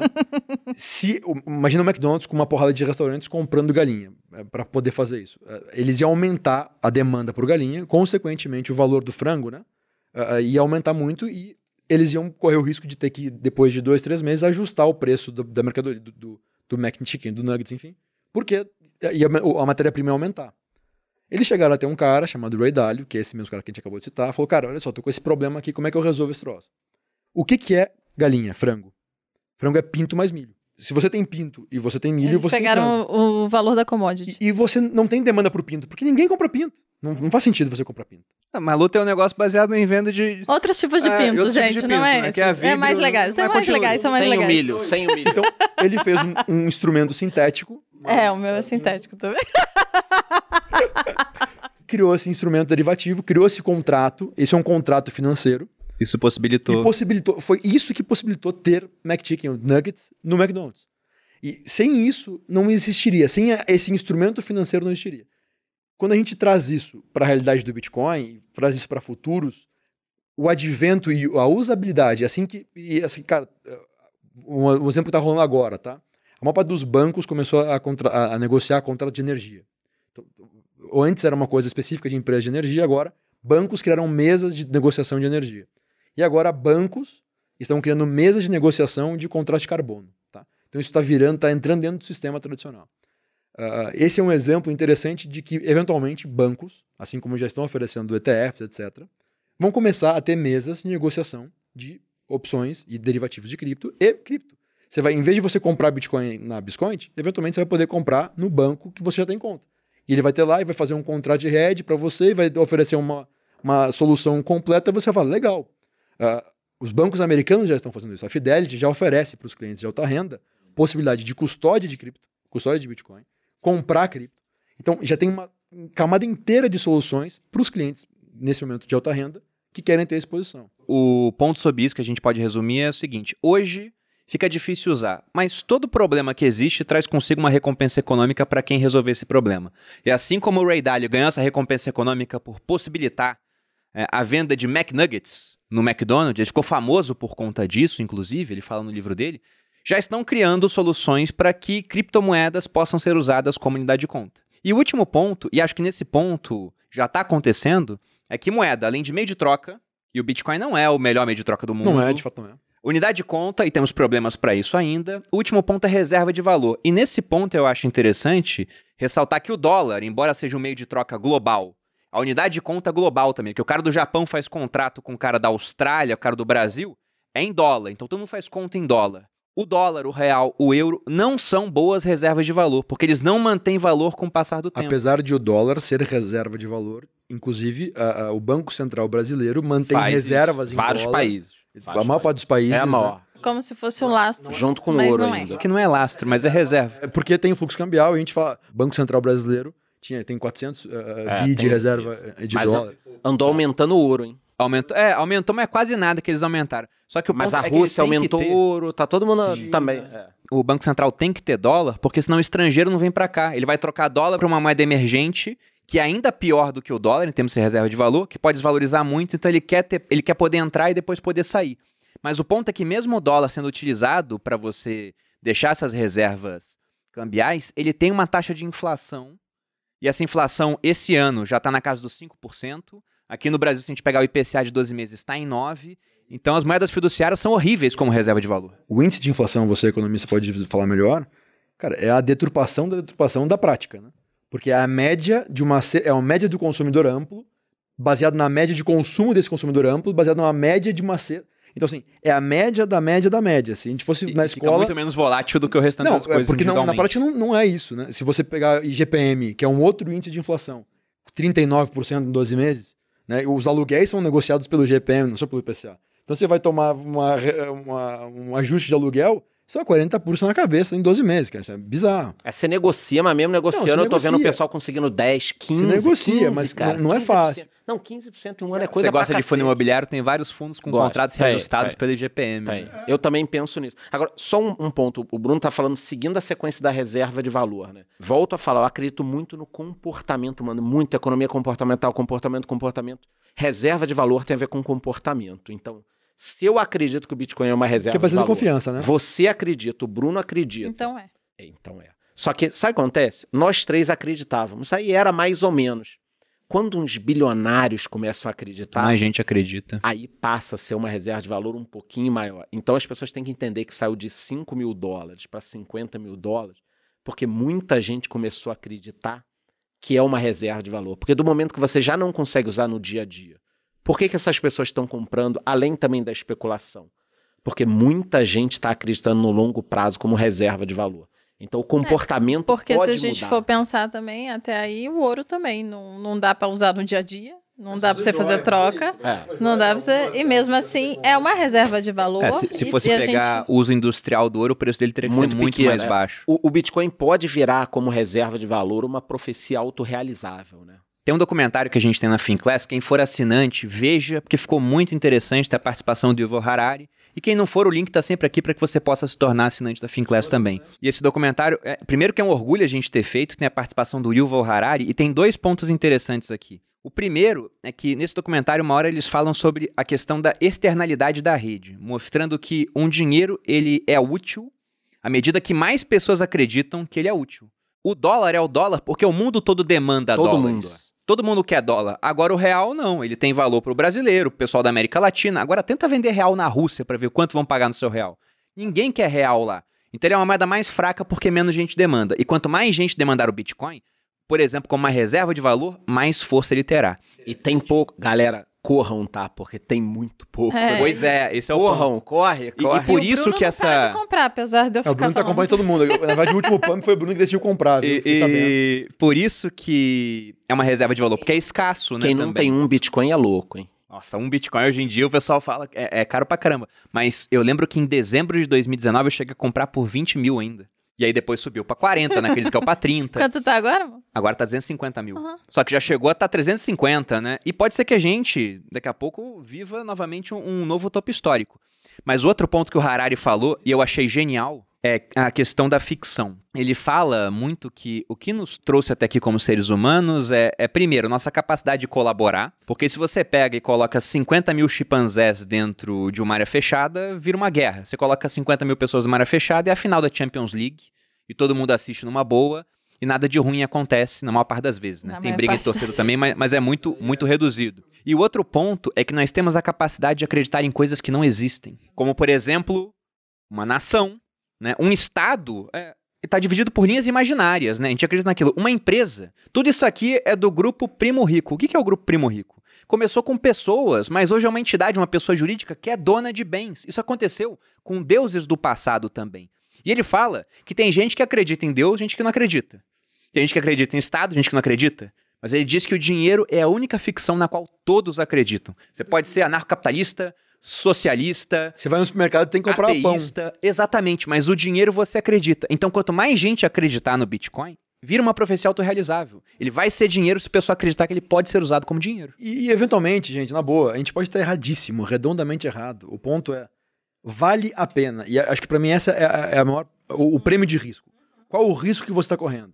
Ah, beleza. Quem tem, uh, porra, uma exposição muito alta. Bota aí, quem tem um Bitcoin Hoje a minha exposição é na jurídica, né? O Meu business está relacionado a isso, meu dinheiro foi colocado é, é no meu mais do business. que o. É mais, eh, sei lá, 70% do meu patrimônio hoje é meu business, que é isso. Eu não tenho mais cripto na, na física, não carrego mais, decidi colocar tudo no meu negócio, porque fazia mais sentido para mim, beleza. Você- vende drogas em troca de cripto na internet, né? Tem que explicar teu business. É, é, é, eu- eu tenho- Não tipo é isso. Não é isso, tá, gente? É mineração a, de a- a gente tem, criptomoedas. a gente tem uma, uma mineradora, a gente produz isso, enfim, investir no meu negócio, etc. O ponto é, qual o prêmio de risco?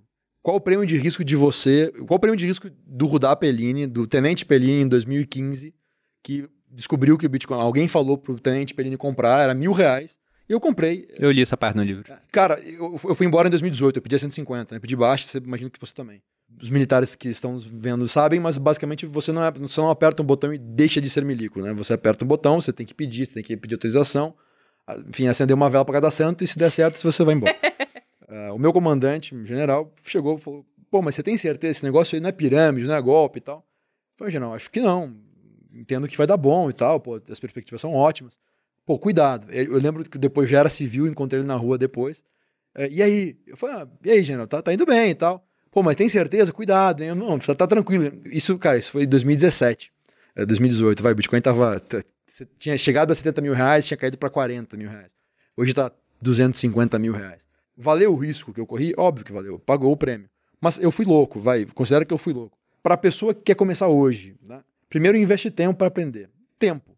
Cara, quanto custa seu tempo? Pega o final de semana, pega, olha os vídeos do Bruno, olha até o vídeo do Charles, lê meu livro, sei lá. Tem alguns podcasts aqui também que a gente fala Não, sobre não existe Bitcoin. barreira como existia em 2017 de dificuldade para de, comprar. de informação. Quando Não, eu comecei. Você tem no banco, você tem no banco. E eu eu escrevi meu livro porque, de fato, não tinha um livro acessível que tivesse em todas as livrarias do Brasil, nas maiores, que você pudesse comprar e entender um pouco. Não é um livro complexo, não é um livro avançado, é introdutório, é para você que quer começar. Beleza. Você tem hoje canal no YouTube, um monte de gente falando, o canal de vocês dois tem uma porrada de vídeos. Animal, é gratuito. Você não precisa nem gastar com o livro, é gratuito.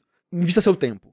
Entendeu um pouquinho, decida comprar. Vai comprar quanto? Pô, você é o cara mais conservador do mundo, você não acredita em nada, você só tem, você- 90% do seu dinheiro está na poupança. Vamos supor que isso existe muito ainda. Compra 2% do seu patrimônio. Minha irmã comprou um. 2% do patrimônio. Tava 1% toda do feliz. Compra um achando. pouquinho. Porque é o seguinte, no final do dia, se os 2% você perder, se, se a gente tiver todo mundo errado aqui, daqui a 5 anos o Bitcoin morreu, porque qualquer motivo. Cara, você perdeu 2% do seu patrimônio.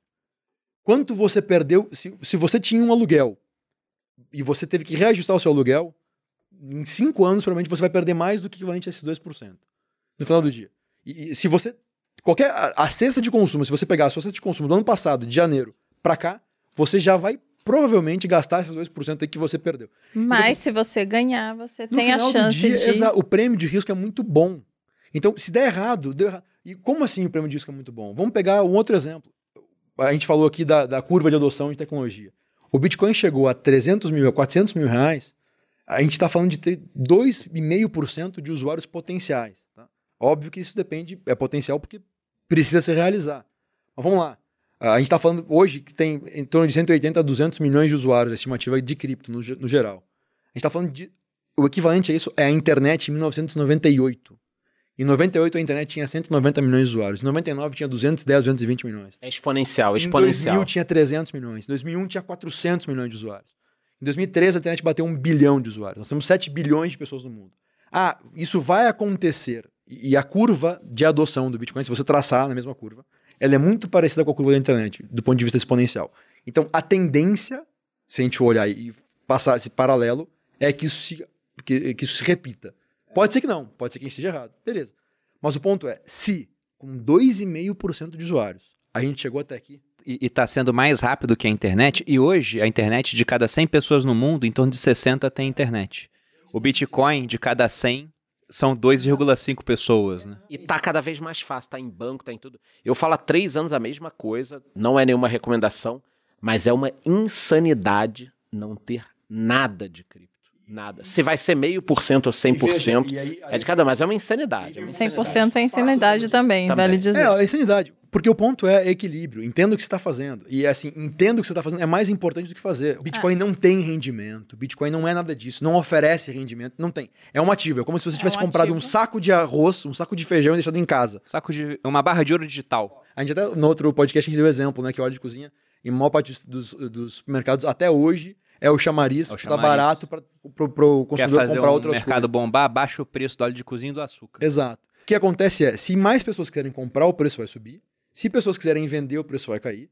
Se alguma notícia acontecer e alguma coisa acontecer no mundo, talvez ele caia, assim como foi dia 12 de março do ano passado, que o Bitcoin chegou a cair quase 50% em algumas horas.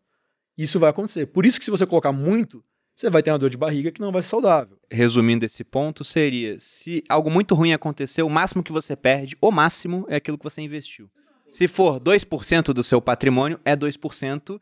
E, teoricamente, com uma inflação maior do que 2%, você já teria perdendo 2% em termos de, de poder de compra. Agora, se der certo, esses 2% podem virar 4%, podem virar 8%, 16%, ou muito daqui, vai saber, 5 anos. Agora, não ter nada nesse momento, né? Que os bancos estão de olho. Olha o que a gente tá falando. Bilionários comprando. Bancos comprando.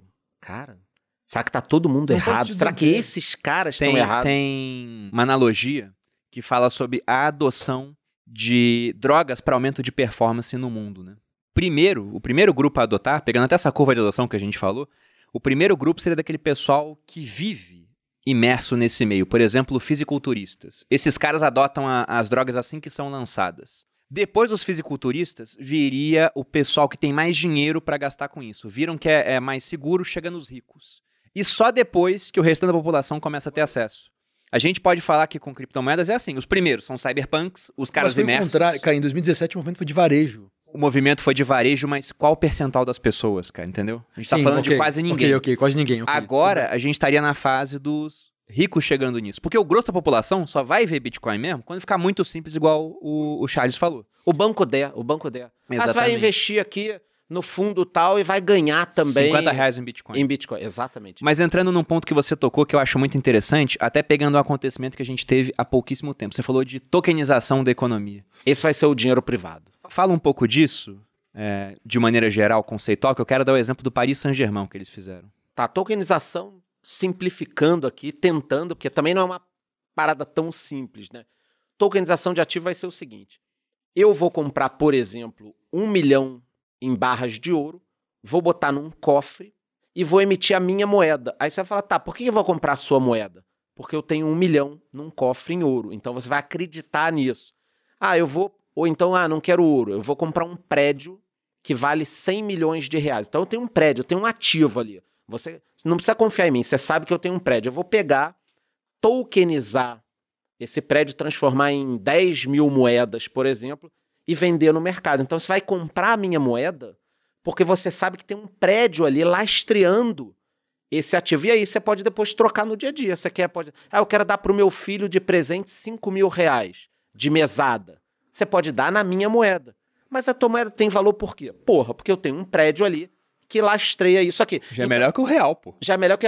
Então você vai criar. Tem um negócio. Apesar da afirmação, mas. E assim, pessoal, isso já, já existe. Já existe. Então, o último exemplo que eu posso dar aqui, que vai É, ser é- um. Essa do ouro é a Pex Gold. E o último exemplo que eu vou dar aqui é um negócio que, cara, vai pegar nos próximos cinco anos, na minha opinião.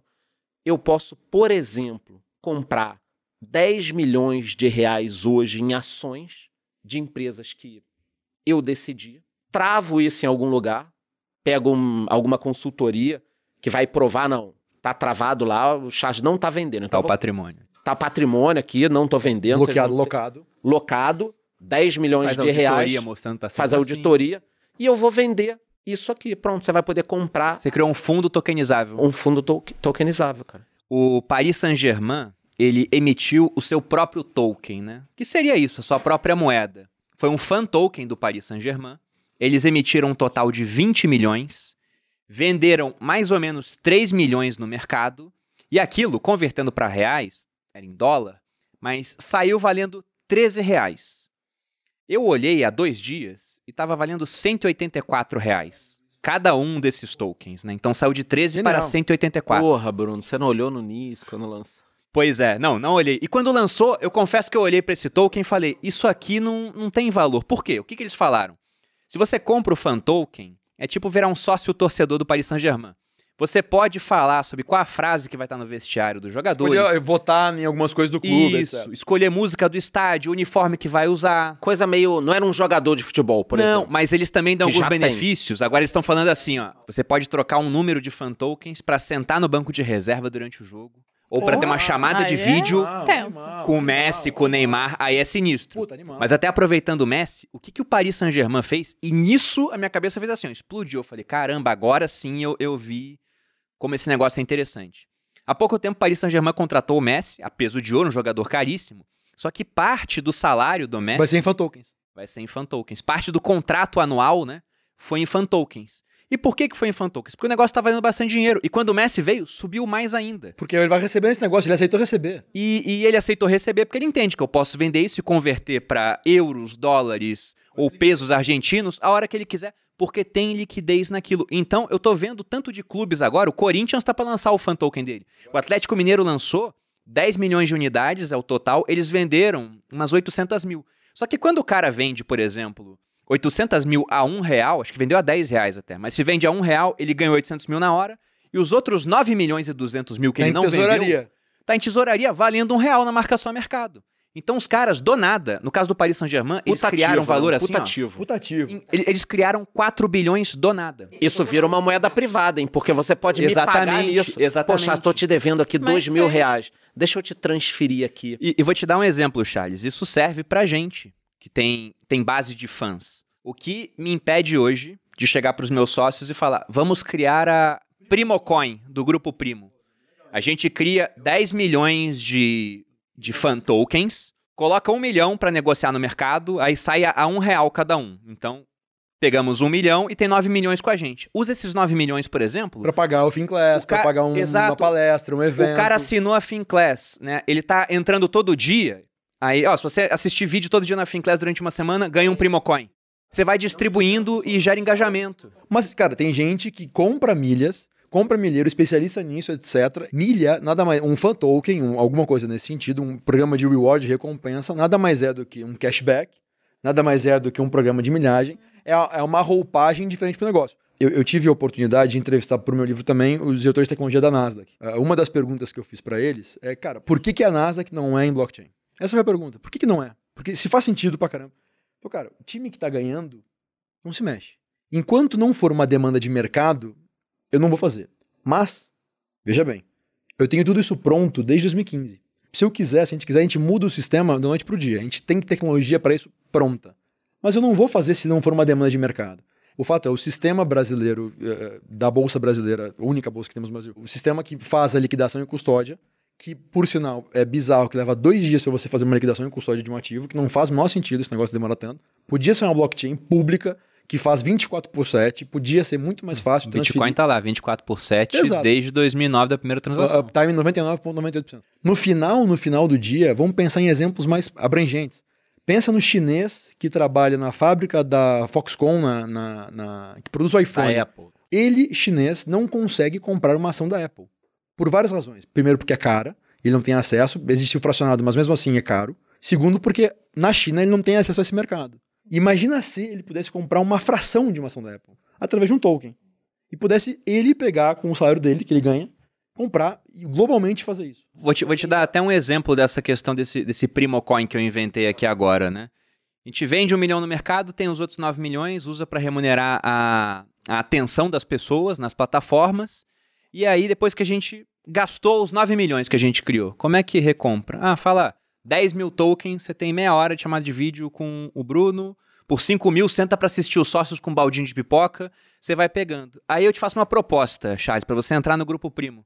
Aí fala, ah, como é que é a proposta? Cara, você entra aqui, você vai ter tanto de participação e mais 500 mil Primocoins. Aí você fala, poxa, mas quanto é que tá o Primocoin? Tá 1,50. Você fala, é, realmente, vale a pena ganhar esse negócio. Então a gente faz uma negociação privada, onde não tem, por exemplo, a interferência do Estado, é só entre a gente. E como não é a moeda estatal, eles vão, vão começar a cobrar imposto sobre a moeda que não é deles? Você pode até queimar a moeda. Pode queimar pra tirar liquidez do mercado. Então, é, é, é bizarra as possibilidades que isso trouxe. E era aquilo que o Hayek falava da competição do dinheiro privado. Então vocês veem que o futuro é isso, é um dinheiro. Não é, é o Bitcoin, por exemplo. Vocês acham que, por exemplo, o Bitcoin hoje é aquela que é a criptomoeda mais valiosa. Mas se a gente fosse parar pra dar um salto no tempo, assim. O que, que vocês enxergam no Eu sou futuro? maximalista pra caralho em relação ao Bitcoin com cripto. Eu acho que ele pode ser uma grande reserva de valor. Eu sim, também cara. enxergo assim. Mas você enxerga ele sendo. Por exemplo, se me perguntar, Bruno, como é que você imagina o futuro daqui a cinco anos? Eu não vejo o Bitcoin sendo usado como meio de troca. Até pode ser uma É opcionalidade. que você não vai nem querer vender, nem eu. eu. só vejo ele como. Você vai querer vender? Nem eu. Eu vejo eu ele como reserva de valor. ele vender há anos já. Meu ponto em relação ao futuro é o seguinte: a tecnologia vai mudar o dinheiro e vai dar mais liberdade para as pessoas. A gente está vendo uma revolução tecnológica. Essa revolução é naturalmente tecnológica. Se a gente pensar no futuro, a criançada que hoje tem 4, 5 anos já está vendo, já não vê mais o dinheiro. Antes a criançada via Papel, né? Não é nem mais o papel, era o plástico já, agora nem mais o nem plástico. plástico. E a, a criançada joga Fortnite, né? Um jogo que, porra, tá. Elas veem as moedinhas lá, né? Você já tem a moedinha do jogo, você já consegue, nos Estados Unidos, por exemplo, pedir Pizza Hut dentro do jogo e receber em casa. Você tem a, a- a lojinha da Pizza Hut, você consegue fazer isso, tá? E pagando com moedinhas do jogo, não pagando com dólares. Você consegue comprar roupa do jogo, armas no jogo, etc., ou coisas no jogo, acessórios, etc., ah, pagando com moedas do jogo, e você consegue fazer isso comprando de qualquer lugar. A última fronteira que existe no mundo ainda é a fronteira monetária. Você voa para qualquer lugar hoje, rapidamente, em questão de algumas horas você está em qualquer país do mundo.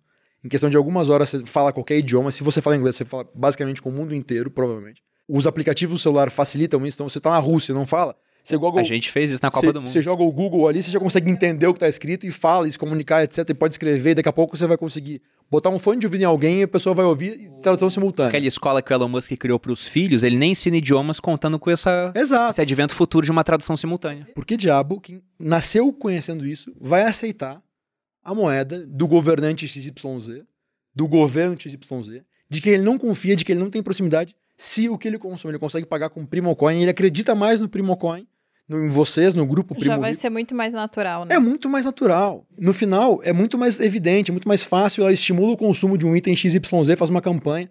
Então, isso vai acontecer. Não, e, e tem um ponto interessante sobre isso, né? Porque a gente vive hoje a era da força da- das comunidades. Você pega, né? Qual é a grande força que o influenciador tem? É mover uma comunidade junto com ele. E comunidade, se a gente Um for time pensar... de futebol, como você falou. Exato, for pensar até no passado, né? O que, que formava a comunidade? Era, por exemplo, certas crenças em comum, religiosas, ideológicas. Geografia era muito importante. Só que hoje fronteiras geográficas não existem mais. Agora, uma cultura, um idioma, tudo isso cria comunidade. E tem, né, dentro da comunidade, também a questão da moeda. Comunidades usam moedas similares, né? Você fala de dólar, você pensa nos Estados Unidos. Fala de real, você pensa na gente. Peso em vários países com uma língua espanhola. Então imagina, nada é, é mais forte na criação de comunidade do que ter a sua própria moeda. Isso pode vir a acontecer. O que, que, que você acha que vai acontecer no teu caso? eu acredito muito nas questões baseadas em comportamento. né? Então, do momento que a gente fala, por exemplo, de clube, o Cruzeiro, por exemplo, tokenizou os jogadores de base. Sabe o que, que é isso? Se eles vendem um jogador, parte do valor vai para os detentores do tokens. Por alguns E anos. você pode fazer IPO de você mesmo. Por alguns anos. Então, você vai virar sócio de um negócio que é com um Você contrato pode fazer você. Você- O Bruno, o Bruno Perini pode pegar e fazer um IPO dele mesmo e falar: ó, agora você tem 10% da minha receita no ano. Se você acredita que o Bruno Perini daqui a 5 anos vai ter um bilhão de seguidores no Eu vou YouTube, fazer isso. Eu vou comprar. Então, eu acredito que isso tudo possa acontecer, mas no final também, vamos pensar aqui, não é interessante ter uma base também única, às vezes, de liquidação como o Bitcoin? Para você ir voltar, para você ter uma reserva. Eu acredito no, no poder libertador de tudo, mas eu não acredito, por exemplo, no fim total do dinheiro do Estado, ou no fim total do valor do ouro, no fim total do valor do dólar. Eu acho que são fases de transições, tem coisas que vão acontecer.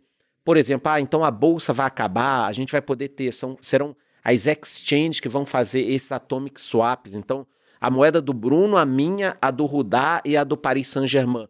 Alguém vai ter que ser a, A casa de câmbio ali. a casa de câmbio. E se você quiser sair de todas essas moedas, você vai para onde? Por exemplo, eu quando quero sair de todas as minhas criptos, Bitcoin. vou, vou para o SDC, Ah, não, você deixa numa stablecoin. numa stablecoin. E depois eu O volto. SDC é um, um dólar digital aí, Isso. privado. Que, que teoricamente é lastreado em algum dinheiro no banco. Eu, assim eu espero, né?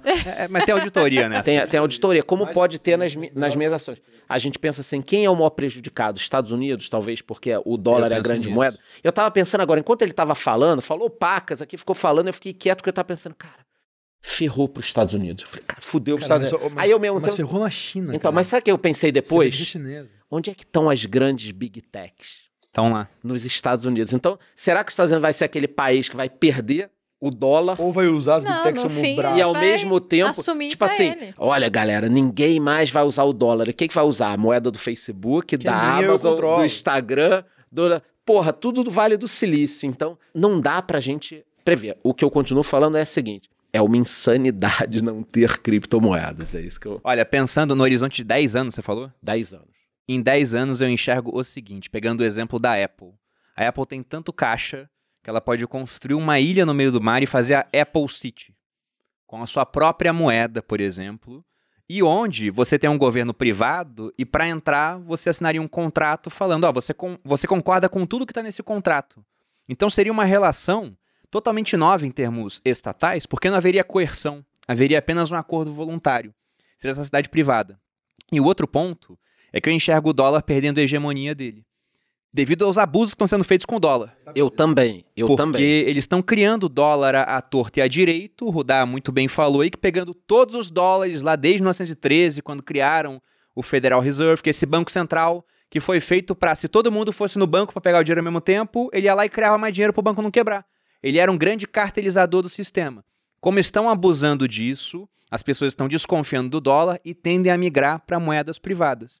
Muito para o Bitcoin, mas ele é só o abre-alas de um processo de descentralização gigantesco que vai vir, com qualquer um sendo capaz de lançar sua própria moeda. E se esse cara for confiável, as pessoas vão querer um pouco daquela moeda. E com essa adoção, o que vai acontecer? O pessoal vai começar a usar mais o dinheiro privado do que o dinheiro estatal, que vai continuar existindo.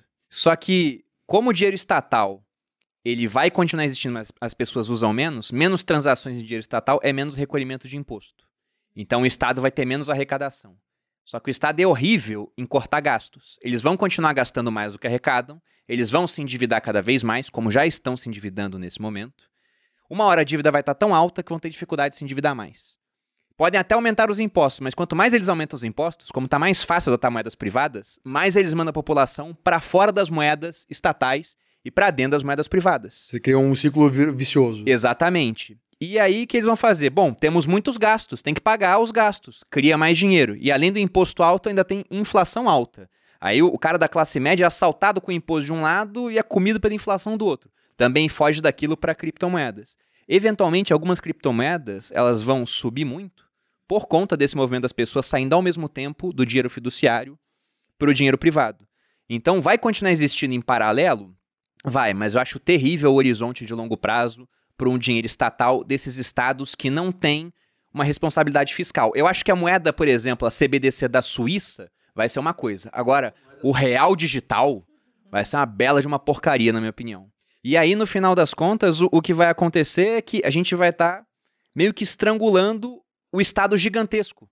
O Estado vai acabar virando um negócio meio parecido com esses países extremamente liberais, né? Onde você tem um Estado que coordena algumas atividades básicas, mas não tem dinheiro pra caramba e não vai ter como emitir dívida um monte de coisa. Você tá sendo muito otimista, porque no final das contas. Não, isso não é otimismo, porque vai A- gerar o caos A durante um população em geral nem sabe que o dinheiro dela tá perdendo dinheiro. Ela tá tempo. Eles perdendo vão valor. saber, porque eles vão ver os preços.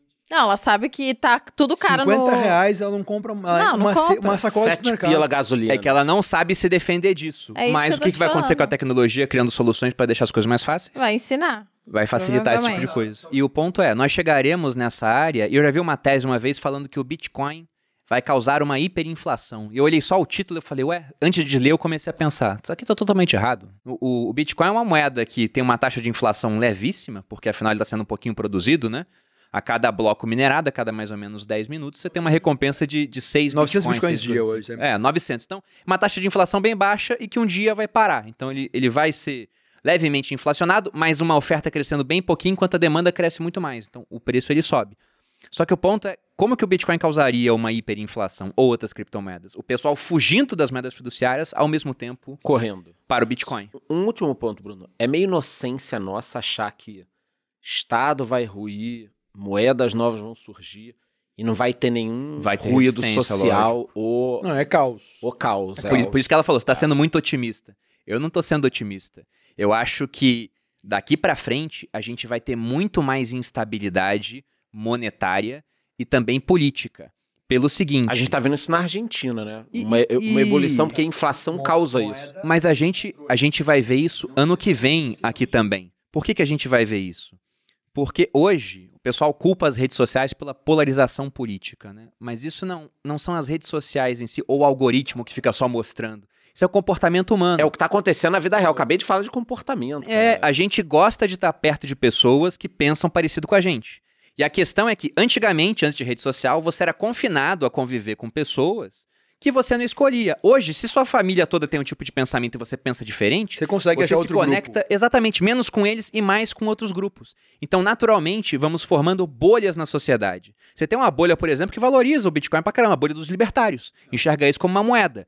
E vai chegar uma hora, numa eleição, por exemplo, onde uma bolha, ela vai simplesmente olhar pro candidato eleito e falar, cara, não confio nesse cara. Esse cara não me representa. Não quero usar a moeda desse cara. E agora tem uma, uma oferta de moedas privadas muito grande. Então o que eu vejo é- não é um, um futuro otimista.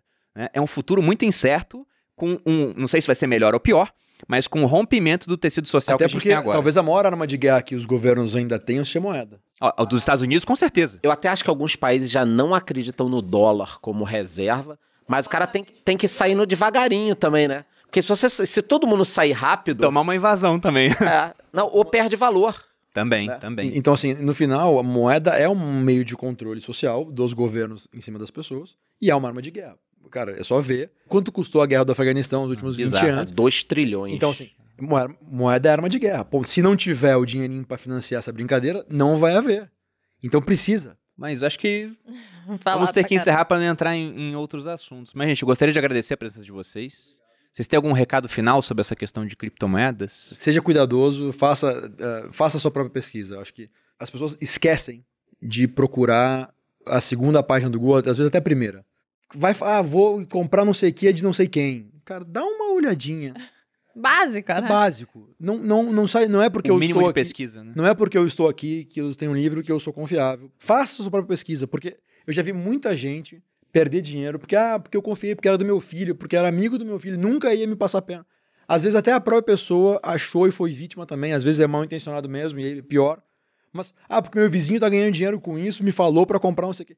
Faça a pesquisa. Olhe, a informação está disponível, ela é gratuita. Vá até a terceira, quarta página, investigue. É, eu acho que o principal é, é ter a noção de que não tem almoço grátis, né? Não tem Exato. almoço grátis. Pra que, que o cara vai te pagar 10% ao mês? Porque, pensa, ele tá pegando o seu dinheiro emprestado. Ele vai precisar fazer alguma 10%, coisa com isso. Ele pode pegar no banco a um Exato. e... Exatamente. Não faz sentido. E você, Charles, o seu caso? Cara? Meu recado é o seguinte: Claro. se alguém achou que a gente é meio maluco, né? A gente Porque às é. vezes fala de, de CRI, moeda privada, moeda de tudo.